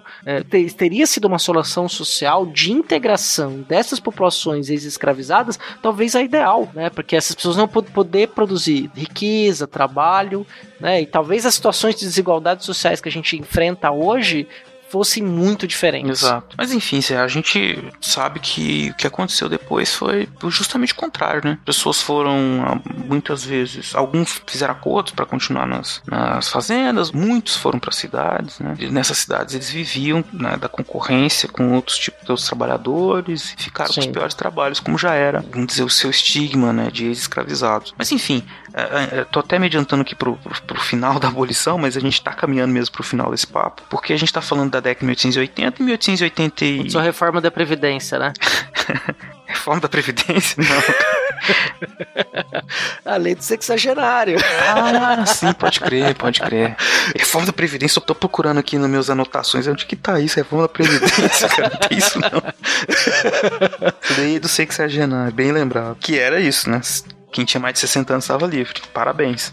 É uma atitude do governo, assim, tentando buscar moderação, né? Uma ação moderada, dizer, não, estamos libertando gradualmente. Pegava mal para todo mundo, ninguém ficou satisfeito, nem os abolicionistas, nem os escravocratas, ninguém. Então esse junta-se a crise do império, né? O imperador mal visto, o imperador inoperante, com uma questão efervescente, que era assim, a necessidade da abolição. Já tinha sido abolida a escravidão em algumas regiões e o governo tentando ainda, né, pensar na abolição gradual. Então, a, a necessidade de resolução se tornava urgente, né? É, eu fiz uma brincadeira aqui, viu, gente, o negócio da reforma da Previdência. Então, é obviamente que a gente tem que pensar de maneira muito séria a Previdência Social no Brasil, sem esquecer que ela está dentro de um sistema de seguridade social. Esse é um assunto para um outro momento, né? Que é muito mais amplo que a só. Que é, e aquela brincadeira que surgiu, né? Imagina o seguinte: um escravizado é, se aposentar depois. Imagina um escravizado rural, urbano, talvez até conseguisse chegar na cidade, mas sobre que condições? Né? Chegar aos 60 anos uhum. Do século XIX né? não era para qualquer um. Né? As pessoas chegavam, mas não era todo mundo. Né? Você vê que a, a, expectativa de vida era muito mais baixa do que essa, né? A gente chegou, hoje nós estamos no Brasil com 70 e pouco, mas a gente chegou a 65 anos de expectativa de vida, se não me engano, nos anos 90 no Brasil, de média da população, né? Imagina isso no final do século XIX, né? Como é que não era essa expectativa de vida. Exato, então foi muito mal visto, né? Essa lei. Enfim, e, e, e estava apartada, estava separada do. não resolvia a situação de convulsão, quase convulsão social que se via no Brasil, né? Como eu disse, os senhores passaram a agredir mais os seus escravizados. Outros, espertamente, passaram a fazer negociação com eles, prevendo o final da escravidão na década de 1880. Então eles começaram a fazer acordos para libertar e eles trabalhariam para pagar, tentando resolver de alguma forma não violenta, né? E os escravizados fugiam também, então era muito comum, né? Aquelas fugas em massa, como eu disse, né? a formação de grandes quilombos. Então a gente tem no caso de São Paulo, Jabaquara, né? A formação de um quilombo que recebia gente de várias regiões das zonas produtoras de café, né? Então se reuniram ali milhares de pessoas, né? E Santos também. Santos, inclusive, aboliu a escravidão antes de 88, né? Aboliu a escravidão, se não me engano, 85, 86. Isso também. Tudo ali próximo, tô próximo a Santos, né? Essa, essa, essa região, Santos São Paulo, uma região com, com muita, muitas formações desse, nesse período final ali, de quilombos. Você tinha também no Rio de Janeiro quilombos próximos às cidades do Rio de Janeiro, onde hoje em dia são os bairros, nas periferias. E esses quilombos, o, o que ficou mais famoso era o do Leblon, né? Que foi onde eles plantavam. Tem uma história interessante porque lá nesse quilombo eles plantavam rosas para vender, né? Flores, né? E plantavam as camélias. E as camélias, é, elas acabaram sendo se tornando um símbolo da abolição, né? Então muita gente plantava camélia, usava camélia, a flor na lapela, assim, né? Pra, pra simbolizar o que era apoiador, né? Da, da abolição, né? Então fica, isso espalhou pelo Brasil todo, né? De certa forma. Então ficou uma, uma, uma situação muito bonita, interessante, assim, né? Do, desse momento final da escravidão, daqueles que apoiavam, usando essa flor, a camélia, como símbolo da liberdade contra a escravidão. Mas aí a gente já tá caminhando pro final, né? Se há, que é todo esse, então essa movimentação, então já tem muita gente nos quilombos, fugindo, né? Os senhores também já tentando manter, segurar nos, nos últimos escravos que eles tinham, mas a situação já não podia se sustentar, né? Uhum. E tem a questão social urbana também, que nós até comentamos no episódio anterior, que eram aquelas pessoas que, é, aquelas normalmente viúvas, né, que tinham o seu único escravo de ganho e que faziam um acordo com eles, né, que eles iam fazer trabalhos e ela dava no testamento já a, a emancipação para esses escravos se eles cuidassem delas, né? E aí vinham os filhos que queriam tomar e a justiça dava ganho de causa para esses Exato, filhos, porque era propriedade. É né? tudo isso. O, o, que acontece é que assim, existiam muitas formas de se lutar contra a escravidão nessa época. Muitas, né? Os, os escravizados, eles tinham suas formas de fuga, de luta, de resistência. Os movimentos abolicionistas, eles também atuavam na justiça, atuavam financiando fugas, grupos de pessoas que iam nas fazendas e à noite libertavam todos os escravos. Né? Então, essa situação, o movimento abolicionista era um movimento, uma grande causa e era incontrolável. Né? Não tinha o que o governo imperial fazer. Não, não dava para falar, não, vamos conversar, vamos resolver. Se eles não agissem logo, era bem capaz que a gente tivesse uma, uma grande rebelião no país, porque a coisa estava tomando força. Quer dizer, se o governo resolvesse contemporizar de novo, tentar, ah, vou criar mais uma lei aqui para que 20 anos acabar, ia explodir. Pressionado por tudo isso, nossa gloriosa princesa Isabel assinou a lei áurea de 13 de maio, em que ela disse simplesmente, abre aspas, é declarada extinta desde a data dessa lei a escravidão no Brasil, ponto. Revogam-se as disposições em contrário. Né? E aí criou-se o mito da princesa libertadora, amiga dos negros, né? Do 13 de maio foi muito comemorado, evidentemente, as pessoas ficaram super felizes, muita festa no Rio de Janeiro, né? São, tem, enfim, uma euforia geral e o governo imperial tentando, tentou fazer o quê? Assinar a lei, tomar a dianteira, pelo menos nessa vez, né? Para tentar controlar esses movimentos e tentar fazer com que os negros vissem isso como se tivesse sido uma dádiva, né? Como se tivesse sido uma, um presente que a princesa Isabel deu para eles, né? Então, em que eles deveriam ser gratos. E até tentar compor uma nova base de apoio, né? Ao, ao moribundo governo é, imperial, né? Tarde demais. Né? Isso. Né? É lógico, porque o governo ficou popular depois disso, né? Depois todo mundo falou, não, beleza, princesa Isabel demoliu a escravidão, então viva o império, né? As pessoas ficaram, acharam o imperador bonito, tudo ficou ótimo por uns dias, né? Ou por um tempinho. É, dois, um ano só, né? Um ano. Dois, um ano, um ano e pouco, é. Mas é porque a base política, quer dizer, por mais que o povo, o governo tivesse ficado popular, né? Esse povo não, não, não era a base política dele, né? A base política era elite agrária. Mas é interessante essa coisa assim da princesa Isabel, né? Então que ela tem uma história, de novo, entre aspas, oficial, que fala muito da abolição nesse sentido mesmo, de uma abolição que foi dada pelo governo. Né? A história oficial foi, foi essa por muito tempo, né? É, inclusive nos livros didáticos, não faz muito tempo, a princesa Isabel ainda era bastante reverenciada, né? Assinou a Lei Áurea. Toda cidade, ouvinte, você deve ter na sua cidade alguma referência à princesa Isabel na sua cidade, né? Ou uma praça, ou uma rua, né? Um busto da princesa Isabel, que é onde eu moro, em Uberaba, né? Você tinha um busto da princesa Isabel aqui na praça, né? Praça, Princesa Isabel. Então, toda essa reverência, né? Ela foi, foi passada, assim, na historiografia mais tradicional e também, né? No, num senso comum, assim, né? E, e essa parte da luta do movimento abolicionista, da pressão, foi esquecida, né? Foi deixada de lado, foi colocada como coadjuvante, no mínimo. Exatamente, né, Beraba? A gente, e é engraçado quando a gente dimensiona nesse sentido que o fim da escravidão são, no máximo, quatro gerações. Quatro gerações, entendeu? 130 anos, né? Não é. é parece muito, mas quando a gente coloca na escala humana, até para nossa escala humana, não é muito, não. É 130 anos, quatro gerações de pessoas que passaram por esse processo. E aí, o, o fato da lei ser sucinta, não prever nenhum tipo de indenização para nenhum lado, né? Gerou alguns problemas no início da República. Ao ponto uhum. do Rui Barbosa, logo na sequência, fazer um crime contra os historiadores, mas para tentar evitar os inúmeros pedidos de indenização, não dos ex-escravizados, mas dos proprietários de escravos, que eles queriam ser indenizados pelo Estado. E aí o Rui Barbosa mandou queimar tudo. Exato. Mano, ó, queime os documentos, agora eu quero pro que prove que você era dono de escravo. Ai, Brasil. É, queimou a, a, política invertida, né? Em vez de você ressarcir quem sofreu na pele a, o, o, castigo, a falta da liberdade, né? Numa república que se dizia livre, né? A luta foi o contrário, foi penalização de quem era o proprietário do escravo. É a nossa verdade, fazendo a alegria da cidade. Mas essa, e assim, essas pessoas foram livres, como eu disse, muitas foram para a cidade, muitas foram. Né, você tem, assim, na casa, por exemplo, da cidade de São Paulo, formação de uma identidade, principalmente no começo do século XX, é, muitos ex-escravos ou uma, uma, certa elite intelectual negra que começa a pensar, ref, tentar reforçar e combater essa, essa estigmatização que havia sobre os negros, né? Então, tem gente ali lutando por, por mais direitos, né? Que é uma história também que não é muito contada, né? E, e você tem no Brasil como um todo, né? Muito, muitos movimentos movimentos sociais crescendo na Bahia, né? Muita gente tentando. Quer ver um que é interessante, que é nesse sentido? Os marinheiros negros pedindo para não ser mais castigados fisicamente em 1905, né? Revolta da Chibata. Revolta da Chibata é reminiscência da escravidão. Quem apanhava eram, eram, eram os marinheiros de baixa patente negros. Isso, 1910, né, Cial? É, 1910, é, desculpa.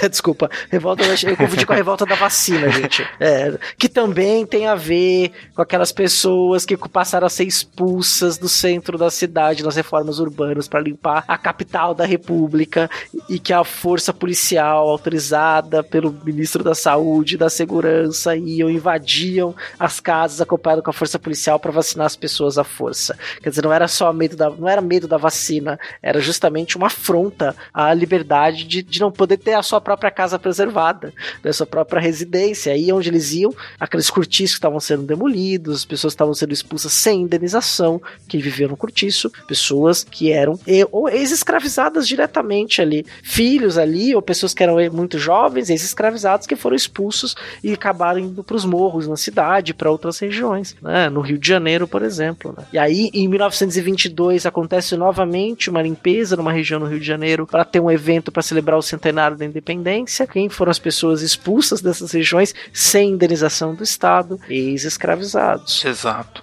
Então você tem isso, uma força pública, uma força do Estado que nega a existência dessas pessoas. Até a década de 1930 eles eram considerados indesejáveis. Né? Só a partir de 1940 que se começa, por força da tentativa de criar uma identidade nacional, pensada mais positivamente, por assim dizer, começa a pensar na cultura negra como uma cultura que deveria ser valorizada, mas aí ela também é embranquecida, né? É, de certa forma. Então se tenta transformar o samba, transformar as outras manifestações de cultura negra como algo que, ok, isso é, é, é legal, mas se for para aparecer tem que ter gente branca também e tal. Mas falar muito da, miscigenação, da democracia racial, né? Tudo isso como se fosse coisas boas, e aí apaga-se um pouco a identidade e o pouco também, muito, né? O grande sofrimento que, que as pessoas negras sofriam e sofrem, né? E essa é uma história, né, que é isso. Por isso que a gente está dizendo que a gente deu esse exemplo agora, acabamos de falar que a abolição aconteceu em 1888, 13 de maio, palmas, festa, mas a situação continuou, a situação de exploração, a gente, todos esses exemplos que o Cia deu, continuou também a luta política dos negros, né, mesmo tendo sofrido todos esses processos, não, tá?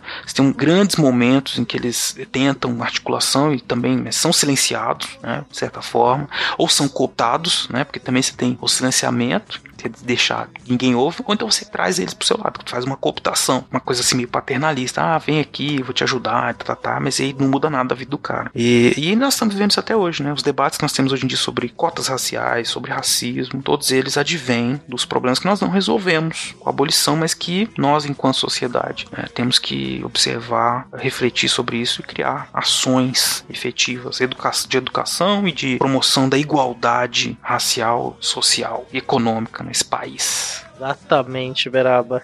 E aí passa por entender o nosso passado, né? As questões da escravidão não estão para trás, né? Não estão para trás, elas estão aqui. A gente é, tem reminiscência disso. Até no, na gravação, no, no SciCast recente aí, sobre história da língua portuguesa 2, né? É, é bem interessante como isso foi até a Deb. Eu, eu, levantei a informação e a Deb concluiu, né? De como que até as influências linguísticas que a gente tem no português do Brasil, é, por exemplo, a gente trocar. Toda vez que eu falo portal deviante. Eu forço para falar deviante, porque a gente normalmente fala deviante, um i no final, né? É, em várias regiões do Brasil a gente troca o e final pelo i, por exemplo, na pronúncia. Isso é influência das línguas africanas, né? E durante muito tempo quiseram trazer isso para uma influência da língua italiana, que de fato faz isso também, né? O plural do, do italiano normalmente, se eu não me engano, é com i no final. Eu posso estar falando bobagem, porque tem campus e campi, por exemplo, isso é do latim, mas o italiano preserva um pouco isso, não necessariamente tem um s no plural então tem essa substituição do E pelo I. Só que a presença italiana no Brasil foi muito circunscrita, né? E isso a gente faz no Brasil inteiro. E por que a gente faz no Brasil inteiro? Porque teve escravizados no Brasil inteiro. Então isso é apagado, né? A, a, a própria língua que a gente fala, gesticular muito, falar alto, tocar, a gente tem uma certa musicalidade na língua. É, isso, é, isso é África, gente. Isso é, é influência da. Isso é cultura afro-brasileira, né? Que também tem elementos indígenas, obviamente o elemento europeu, mas com muita influência africana. É isso que eu disse nós somos um país africano. Ponto final. Ah, mas tem europeu, não, tem um monte de europeu mas tem, tem índio também. Né? É isso. O que, que nós somos? Mas nós somos. Nós não podemos negar a nossa africanidade. Não adianta ficar. O discurso da, da miscigenação e tal, da tem todos, é, tem todo sentido, mas ele às vezes foi usado para negar a nossa ascendência africana. Nós temos ela, nós temos que nos reconciliar com ela. Por isso que eu disse que nós temos que deitar no divã, o Brasil no divã, para rever isso, é, refletir sobre isso e, e valorizar isso. Né? E ter orgulho disso, no bom no sentido de fazer com que isso, com que nós olhemos para a nossa sociedade com mais solidariedade, né? Com mais amor mesmo, né? Olha, nós temos gente, nós precisamos crescer, precisamos resolver esses problemas e trazer essas pessoas, transformá-las em cidadãs, né? Ajudá-las, né? No processo de inserção, quer dizer, elas estão lá, elas estão excluídas, elas estão colocadas numa posição inferior, mas criar mais oportunidades, mais possibilidades, né? Para todos, né, que eles possam melhorar né, a vida em muitos aspectos e a gente possa vencer ou começar a vencer de verdade o racismo e a, e a discriminação. É, Beraba, temos um programa? Agora a gente vai falar isso todo episódio? Temos. É porque esse podcast é muito foda, merece muitas homenagens, cara. Mamilos é fantástico. Eu sei, cara. Não, é, Mamilos é, é lindo. Temos sim.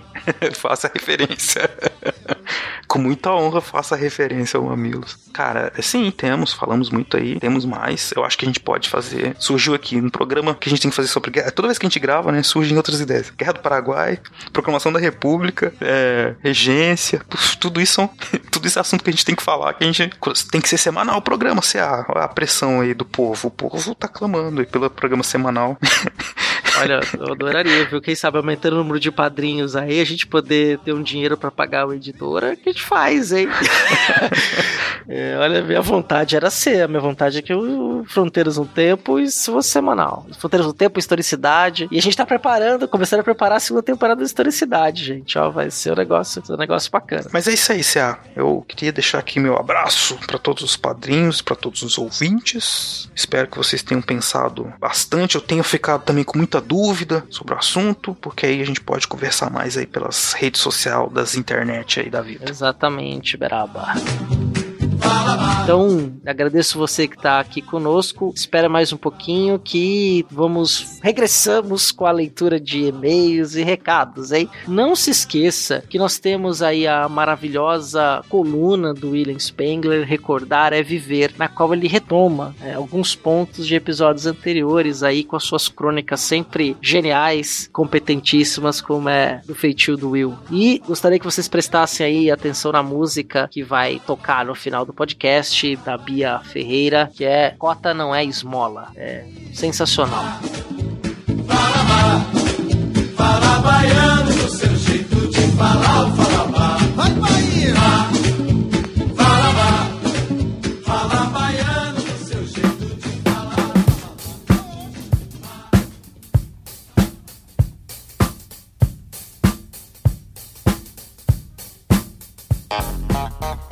voltei agora pra ficar, porque aqui, aqui é o meu lugar. Eu voltei pras coisas que eu deixei. Eu voltei. Voltamos à sessão de e-mails do Fronteiras do Tempo. É, cara. Ó, se você vai cantar, também vou cantar. Boemia, que me tens de regresso. Suplicante eu te peço, minha nova inscrição. Deixa pra lá. É, ouvintes, voltamos aí à nossa sessão de e-mails. Faz tempo que a gente não lia os feedbacks de vocês. Braba, explica aí pro nosso ouvinte como vai funcionar a leitura de e-mails daqui pra frente. Primeiro, uma ressalva. Não é que faz tempo que a gente não lê, a gente sempre lê. Né, e tenta responder na medida do possível. A questão é que é, nós não estávamos conseguindo gravar essa sessão especial de leitura de e-mails que é tão importante pra gente. E vai funcionar da seguinte maneira: nós vamos comentar o episódio anterior, que é sobre direitos humanos, e pouco a pouco vamos retomar os comentários dos episódios que nós deixamos passar, que nós não comentamos, né? Então hoje, como exemplo para vocês terem uma ideia, vai ser o seguinte: nós vamos falar do episódio sobre direitos humanos, comentários vocês nos enviaram. Depois nós vamos retomar e fazer um, alguns comentários sobre os comentários de vocês a respeito da trilogia das histórias das Copas. E assim nós vamos fazendo nos próximos episódios. Vamos comentar o episódio anterior e vamos voltando nos outros episódios, nos outros comentários que vocês fizeram, até nós sanarmos a nossa dívida com vocês. Exato, Beraba. Como você bem ressaltou, os e-mails são lidos, os comentários também, nós também respondemos lá no Deviante, mas faz tempo que nós não fazíamos uma sessão de leitura aqui. É por isso que chegamos aí com o rei, né, pra... com os reis, porque Nelson Gonçalves é rei também. Também é verdade. é, nosso desejo de monarquia, não é? É. Não, é que, enfim, é, casamento brincando. real tá na moda e tal. Então, é, eu acho que é legal. Tem um e-mail, inclusive é do nosso padrinho anônimo, um dos nossos padrinhos anônimos, Beraba. Uhum. Faz um tempo que ele mandou esse e-mail, mas é impressionante como ele se encaixa muito bem na temática que nós abordamos no episódio passado. Exato. É, ele pediu aí para não se identificar, nós vamos respeitar a vontade dele, mas ele falou que nós poderíamos ler o texto inteiro ou editado, nós vamos ler tudo aqui, né, Beraba? Vamos lá. Vamos lá então, ó. Meus caros, Cia e Beraba, tudo bem? A intimidade no tratamento, pelo qual peço licença, se deve a quão íntimo me tornei de vocês na maratona que fiz de todos os episódios do Fronteiras no Tempo. O motivo do meu contato é que considero elegante de minha parte explicar quem é esse doido que resolveu nos apedrinhar com 50 reais numa noite de domingo. Serei breve, acho. Sou entusiasta do mundo podcast faz mais ou menos dois anos e cheguei até o Fronteiras pelo SciCast, depois que vocês entraram para a família Deviante. Eu só ouvi os episódios do SciCast relacionados à literatura e história e fiquei tão extasiado que havia um podcast só de história que eu não conhecia, que na mesma hora comecei a ouvir, pelo episódio 23 da Revolução Russa. Resultado: Amor à Primeira Vista e Maratona. Mais ou menos na metade da saga, já havia me decidido por apadrinhar a iniciativa tão maravilhosa, pelo conteúdo de extrema qualidade, principalmente devido à forma como vocês conduzem os debates. Honesta, humilde, cuidadosa, o que denota o profundo respeito profissional pela história.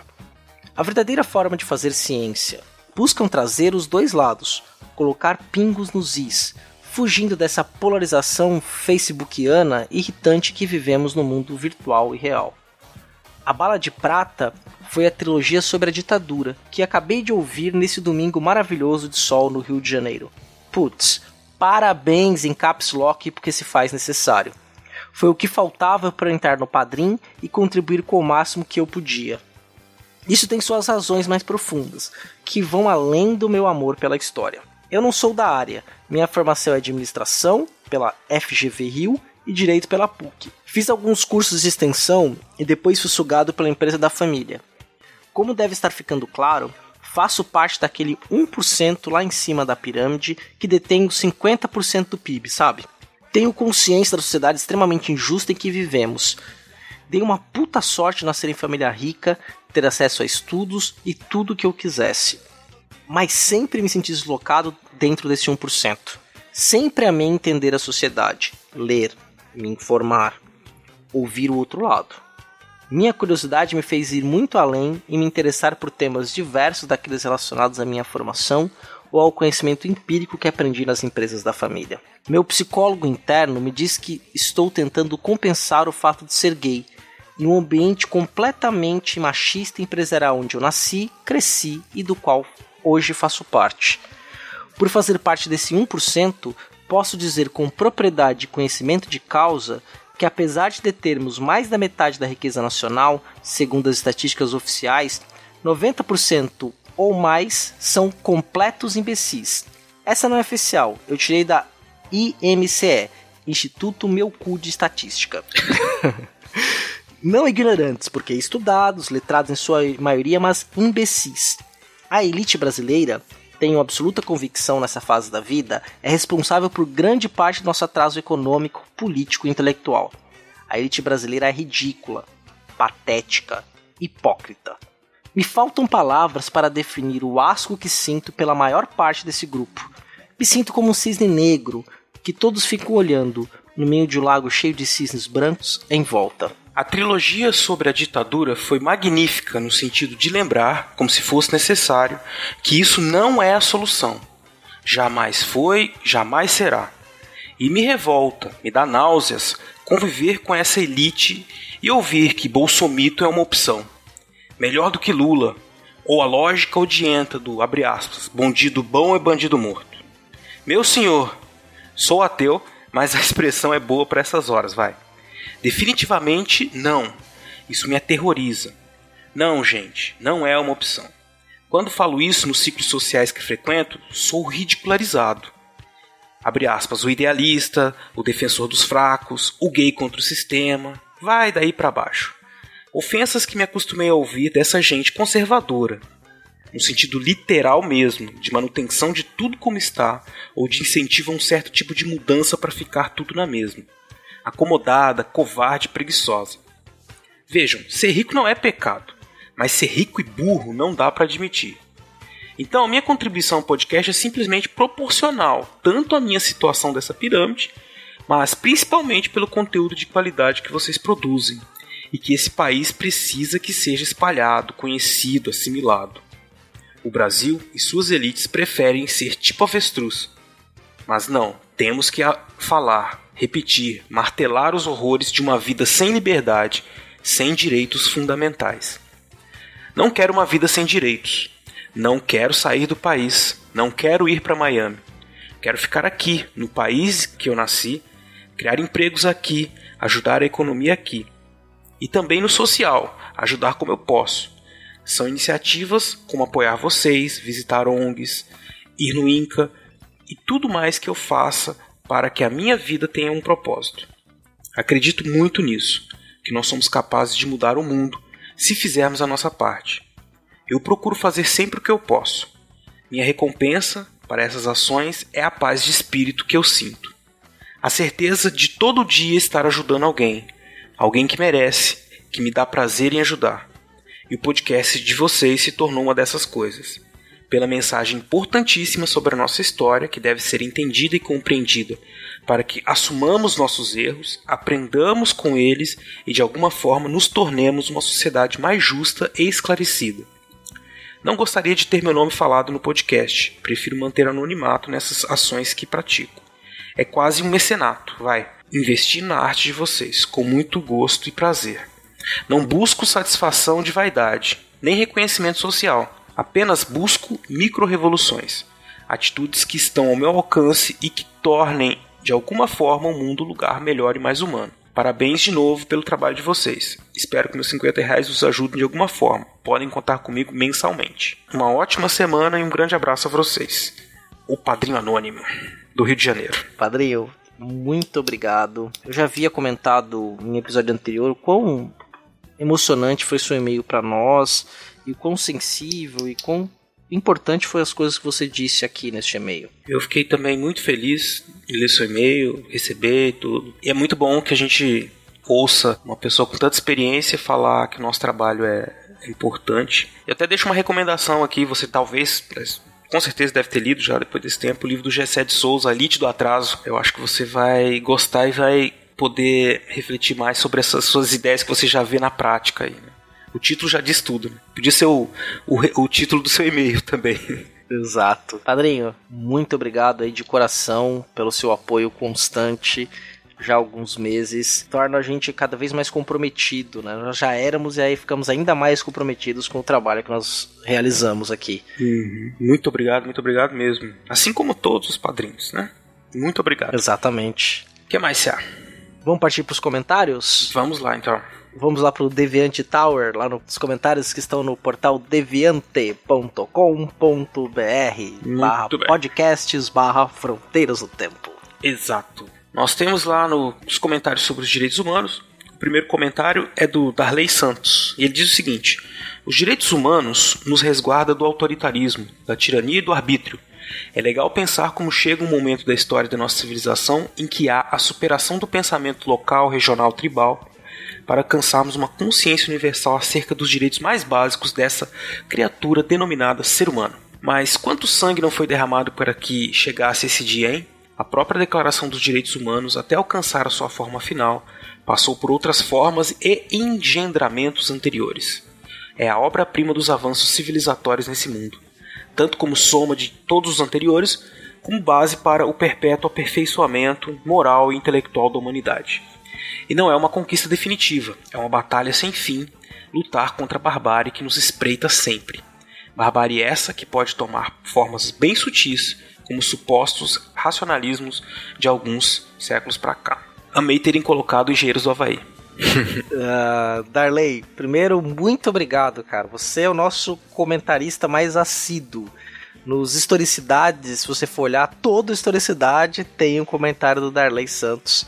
Né? Sempre comenta, dialoga com a gente.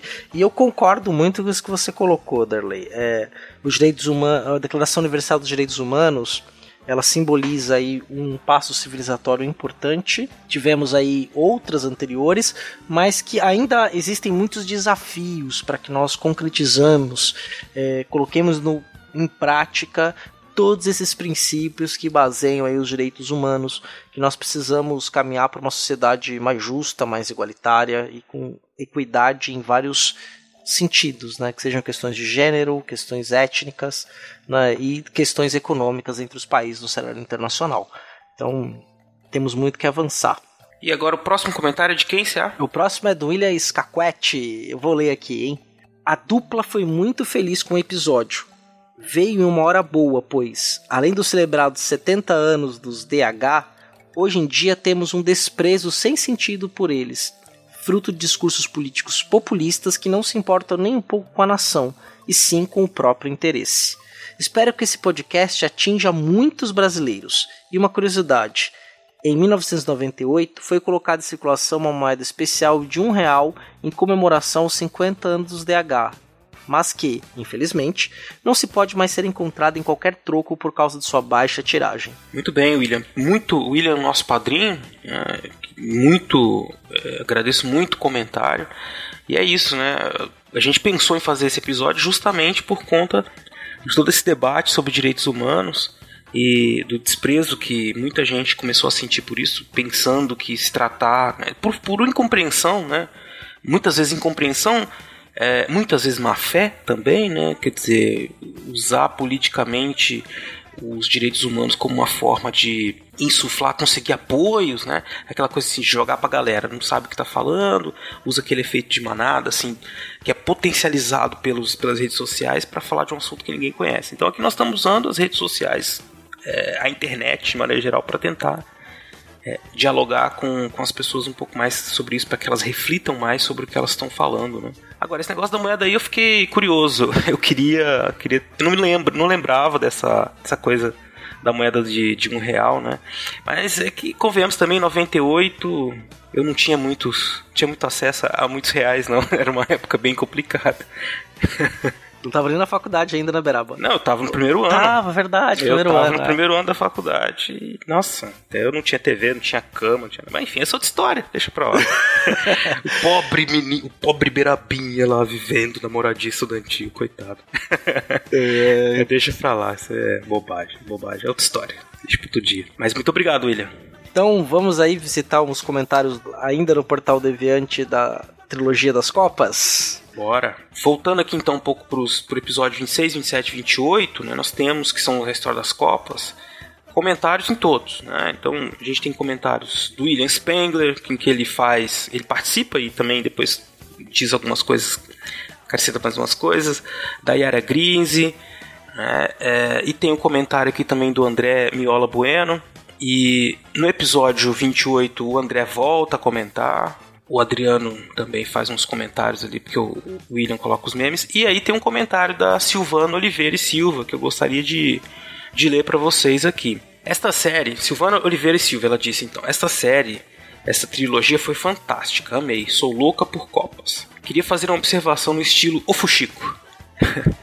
Conta-se nos meios do submundo carioca, onde a maior parte da equipe médica da seleção tinha sua base em 1998 que a verdade sobre a final de 98 foi a seguinte: a mãe de Ronaldo ligou para ele no hotel e contou ter visto a sua namorada com outro homem, um conhecido jornalista de uma badalada rede televisiva brasileira, desfrutando do romantismo parisiense.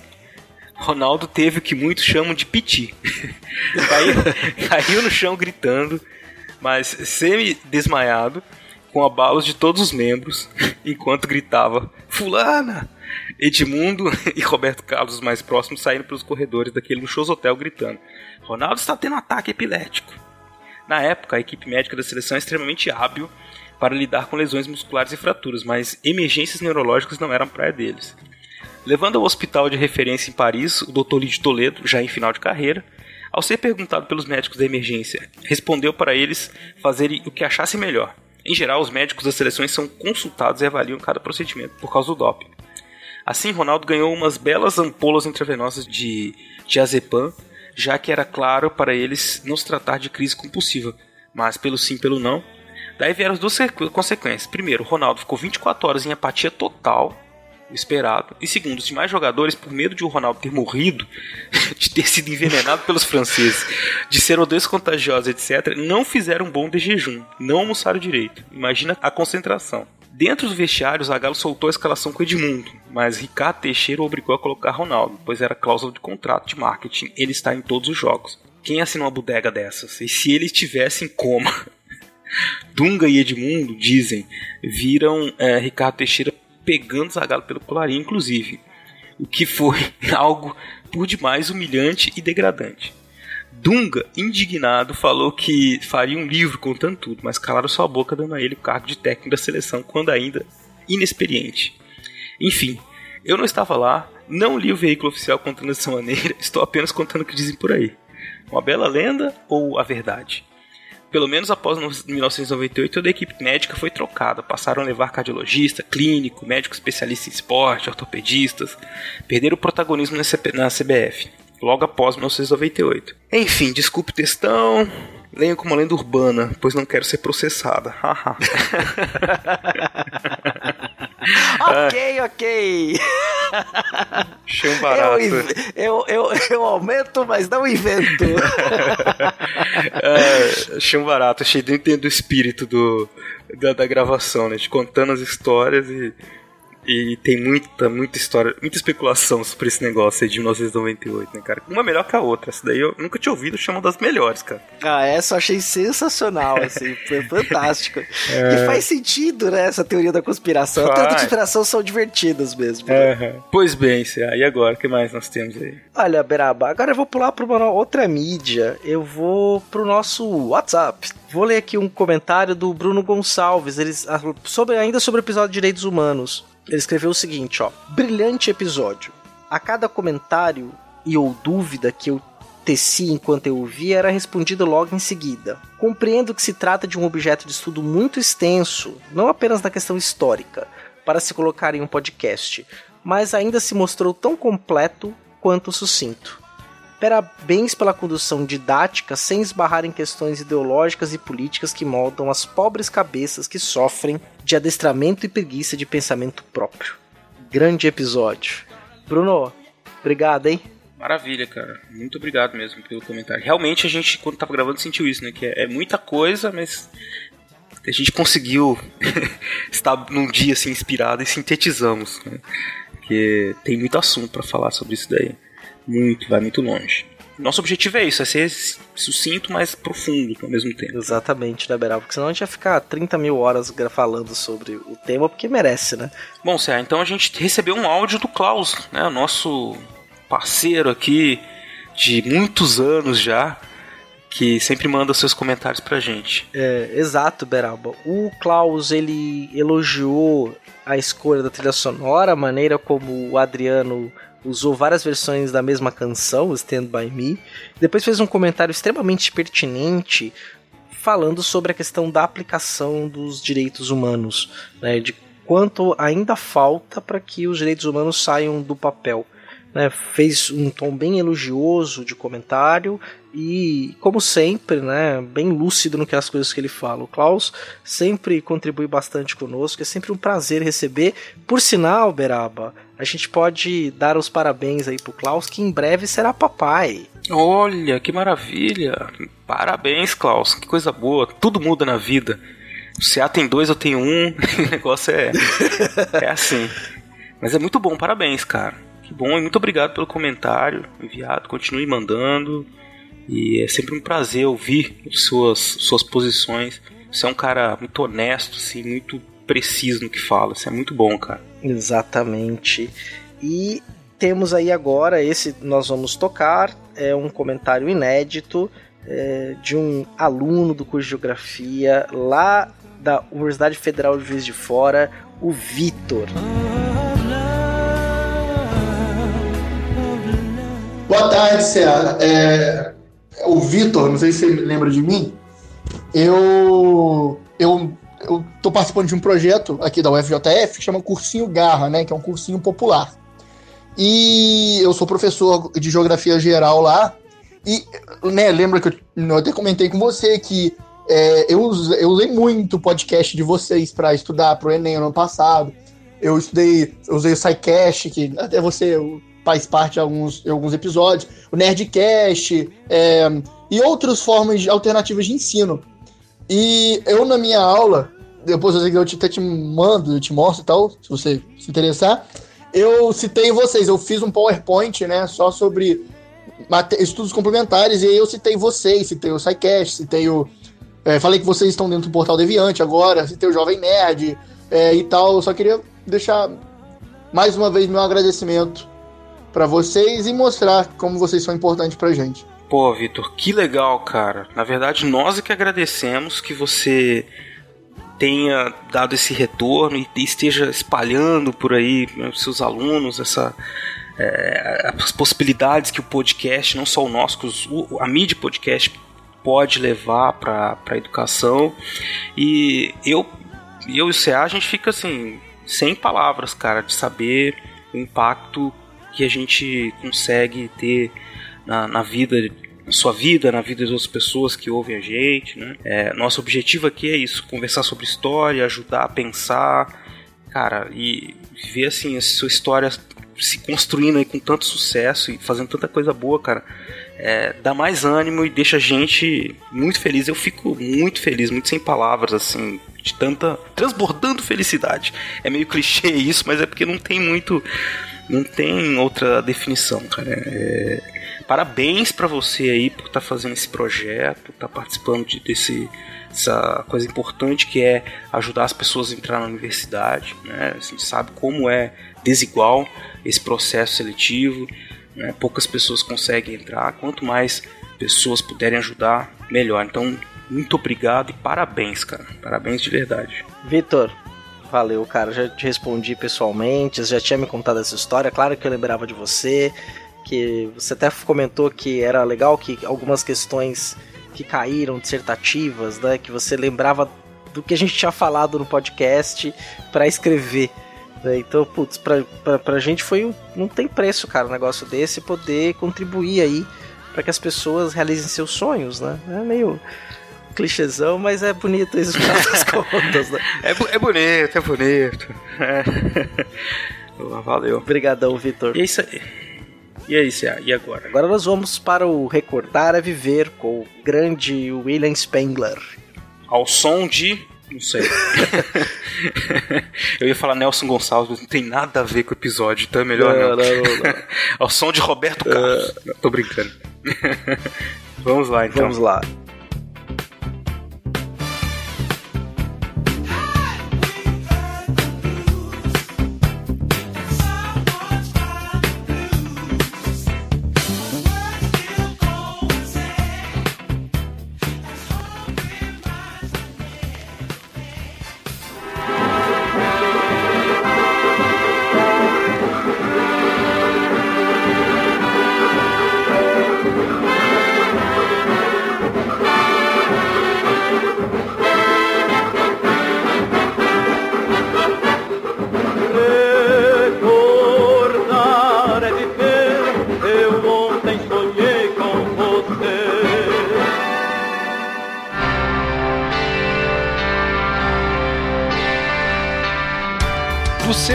Revolucionário surgimento no decorrer dos séculos 17 e 18 aos dias de hoje, a tradição dos direitos humanos sempre contou com um número significativo de detratores e adversários, sendo este contingente formado por uma série ampla e bastante diferenciada tanto no que diz respeito às suas origens socioeconômicas, quanto no que se refere às suas orientações político-ideológicas. Quando dos seus primeiros passos no início da modernidade, não era incomum encontrar encontrar entre seus principais inimigos representantes da nobreza e do alto clero, além dos colonizadores metropolitanos. Durante o século XIX, a receber o bastão de opositores dos direitos humanos das mãos desses últimos estava uma nova classe social, até então árdua defensora da conquista desses mesmos direitos, como que a demonstrar as inúmeras voltas que a história é capaz de dar. Nesse momento, uma burguesia já conservadora age de maneira intransigente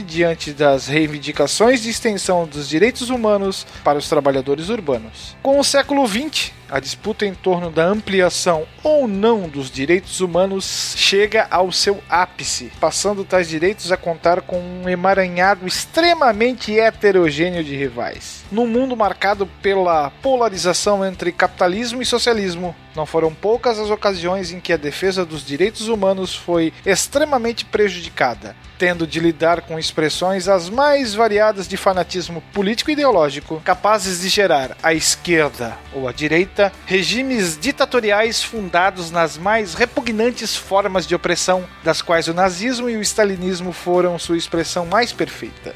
Nas palavras do professor Marcos Mondaini, na atualidade, não obstante as inúmeras conquistas obtidas em torno da afirmação dos direitos humanos, tanto no campo jurídico-legal como no plano cultural ideal, continuam a se fazer presentes críticas que parecem ignorar o fato de que o único instrumento capaz de medir o nível de civilidade alcançado por uma sociedade e seu progressivo distanciamento da barbárie localiza-se exatamente na capacidade que esta tem de fazer com que os seus concidadãos sejam protegidos pelo generoso guarda-chuva dos direitos humanos. Assim, soam como um inegável retrocesso nos padrões civilizacionais contemporâneos afirmações que procuram descobrir desqualificar a tradição dos direitos humanos, venham tais afirmações de onde vierem. Seja na sua versão neoliberal, que procura identificar nos direitos humanos uma barreira à realização racional da lucratividade pelo livre mercado, seja através da matriz marxista ortodoxa, que busca observar nos direitos humanos nada mais do que um conjunto de formalidades responsáveis pelo encobrimento da estrutura de classes e da luta entre estas no seio da sociedade capitalista, sendo por isso mesmo, nada mais do que direitos de classes dominantes, ou ainda na linha extremamente vulgar que define os direitos humanos como, abre aspas, direitos de bandidos, fecha aspas, o que se percebe claramente é a incapacidade de compreender a fundo seu caráter universal e democrático. De algum lugar no tempo para o Fronteiras, eu sou William Spengler.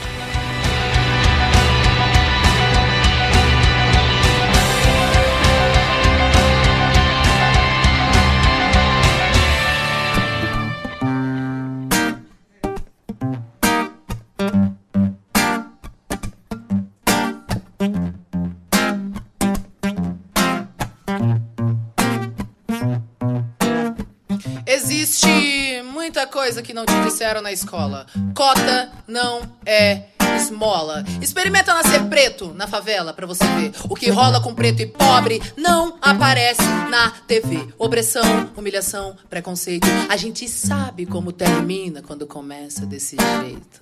Desde pequena fazendo corre pra ajudar os pais. Cuida de criança, limpa a casa, outras coisas mais. Deu meio-dia, toma banho e vai pra escola a pé. Não tem dinheiro pro busão. Sua mãe usou mais cedo pra correr comprar o pão. E já que tá cansada, quer carona no busão. Mas como é preta, pobre, motorista grita. Não. E essa é só a primeira porta que se fecha. Não tem busão, já tá cansada, mas se apressa. Chega na escola, outro portão se fecha. Você demorou. Não vai entrar na aula de história. Espera, senta aí, já já dá uma hora. Espera mais um pouco e entra na segunda aula e vê se não se atrasa de novo. A diretora fala. Chega na sala, agora o sono vai batendo e ela não vai dormir. Devagarinho vai aprendendo que se a passagem é 3,80 e você tem 3 na mão, ela interrompe a professora e diz: então não vai ter pão. E os amigos que riem dela todo dia, riem mais e a humilham mais. O que você faria? Ela cansou da humilhação e não quer mais escola. E no Natal, ela chorou porque não ganhou uma bola. O tempo foi passando e ela foi crescendo. Agora lá na rua ela é a preta no sovaco fedorento que alisa o cabelo para se sentir aceita. Mas não adianta nada. Todo mundo a rejeita. Agora ela cresceu, quer muito estudar. Termina a escola, a apostila, ainda tem vestibular e a boca seca. Seca, nenhum cuspe. Vai pagar a faculdade, porque preto e pobre não vai pra USP. Foi o que disse a professora que ensinava lá na escola. Que todos são iguais e que cota é esmola. Cansada de esmolas e sentindo a faculdade, ela ainda acorda cedo e limpa 3 AP no centro da cidade. Experimenta nascer preto, pobre na comunidade. Você vai ver como são diferentes as oportunidades. E nem venha me dizer que isso é vitimismo. Não bota culpa em mim pra encobrir o seu racismo. E nem venha me dizer que isso é vitimismo, que isso é vitimismo, que isso é vitimismo. E nem venha me dizer que isso é vitimismo. Não bota a culpa em mim pra encobrir o seu racismo. E nem venha me dizer que isso é vitime, que isso é vitime, que isso é vitimismo. São nações escravizadas e culturas assassinadas. É a voz que ecoa do tambor. Chega junto, venha cá. Pode lutar e aprender a respeitar. Porque o povo preto veio para revolucionar. Não deixe calar a nossa voz, não. Não deixe calar a nossa voz, não. Não deixe calar a nossa voz, não. Revolução. Não deixe calar a nossa voz, não. Não deixe calar a nossa voz, não. Revolução. Nascem milhares dos nossos cada vez que um nosso cai. Nascem milhares dos nossos cada vez que um nosso cai. Nascem milhares dos nossos cada vez que o nosso cai. Nascem milhares dos nossos cada vez que o nosso cai. É peito aberto, espadachim do gueto, niga, samurai. É peito aberto, espadachim do gueto, niga. É peito aberto, espadachim do gueto, niga. Peito aberto, espadachim do gueto, niga. Peito aberto, espadachim do gueto, niga, samurai. Peito aberto, espadachim do gueto, niga. Aberto, espadachim. Peito aberto, espadachim do gueto, niga. É peito aberto, espadachim do gueto, niga, samurai. Vamos pro canto onde o relógio para. E no silêncio o coração dispara.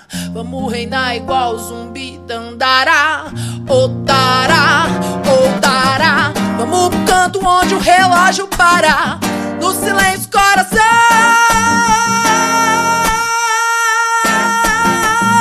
dispara. Otará, otará. Ei, para, dará, ei, pai. Adara, ti, ti, ti, ti, bom, dei. Experimenta nascer preto, pobre na comunidade.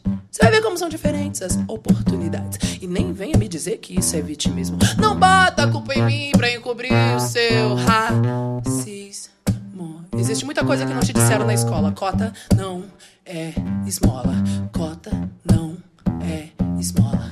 Cota não é esmola. Eu disse cota não é esmola. Cota não é esmola. Cota não é esmola. Cota não é esmola.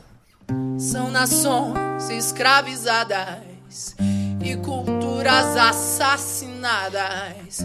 É a voz que ecoa do tambor. Chega junto, venha cá.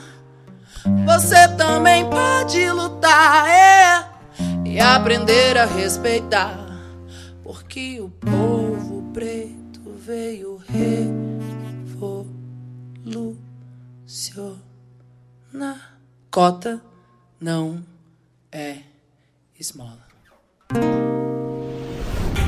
Este programa foi editado por Tapcast. Edições e Produções de Podcast.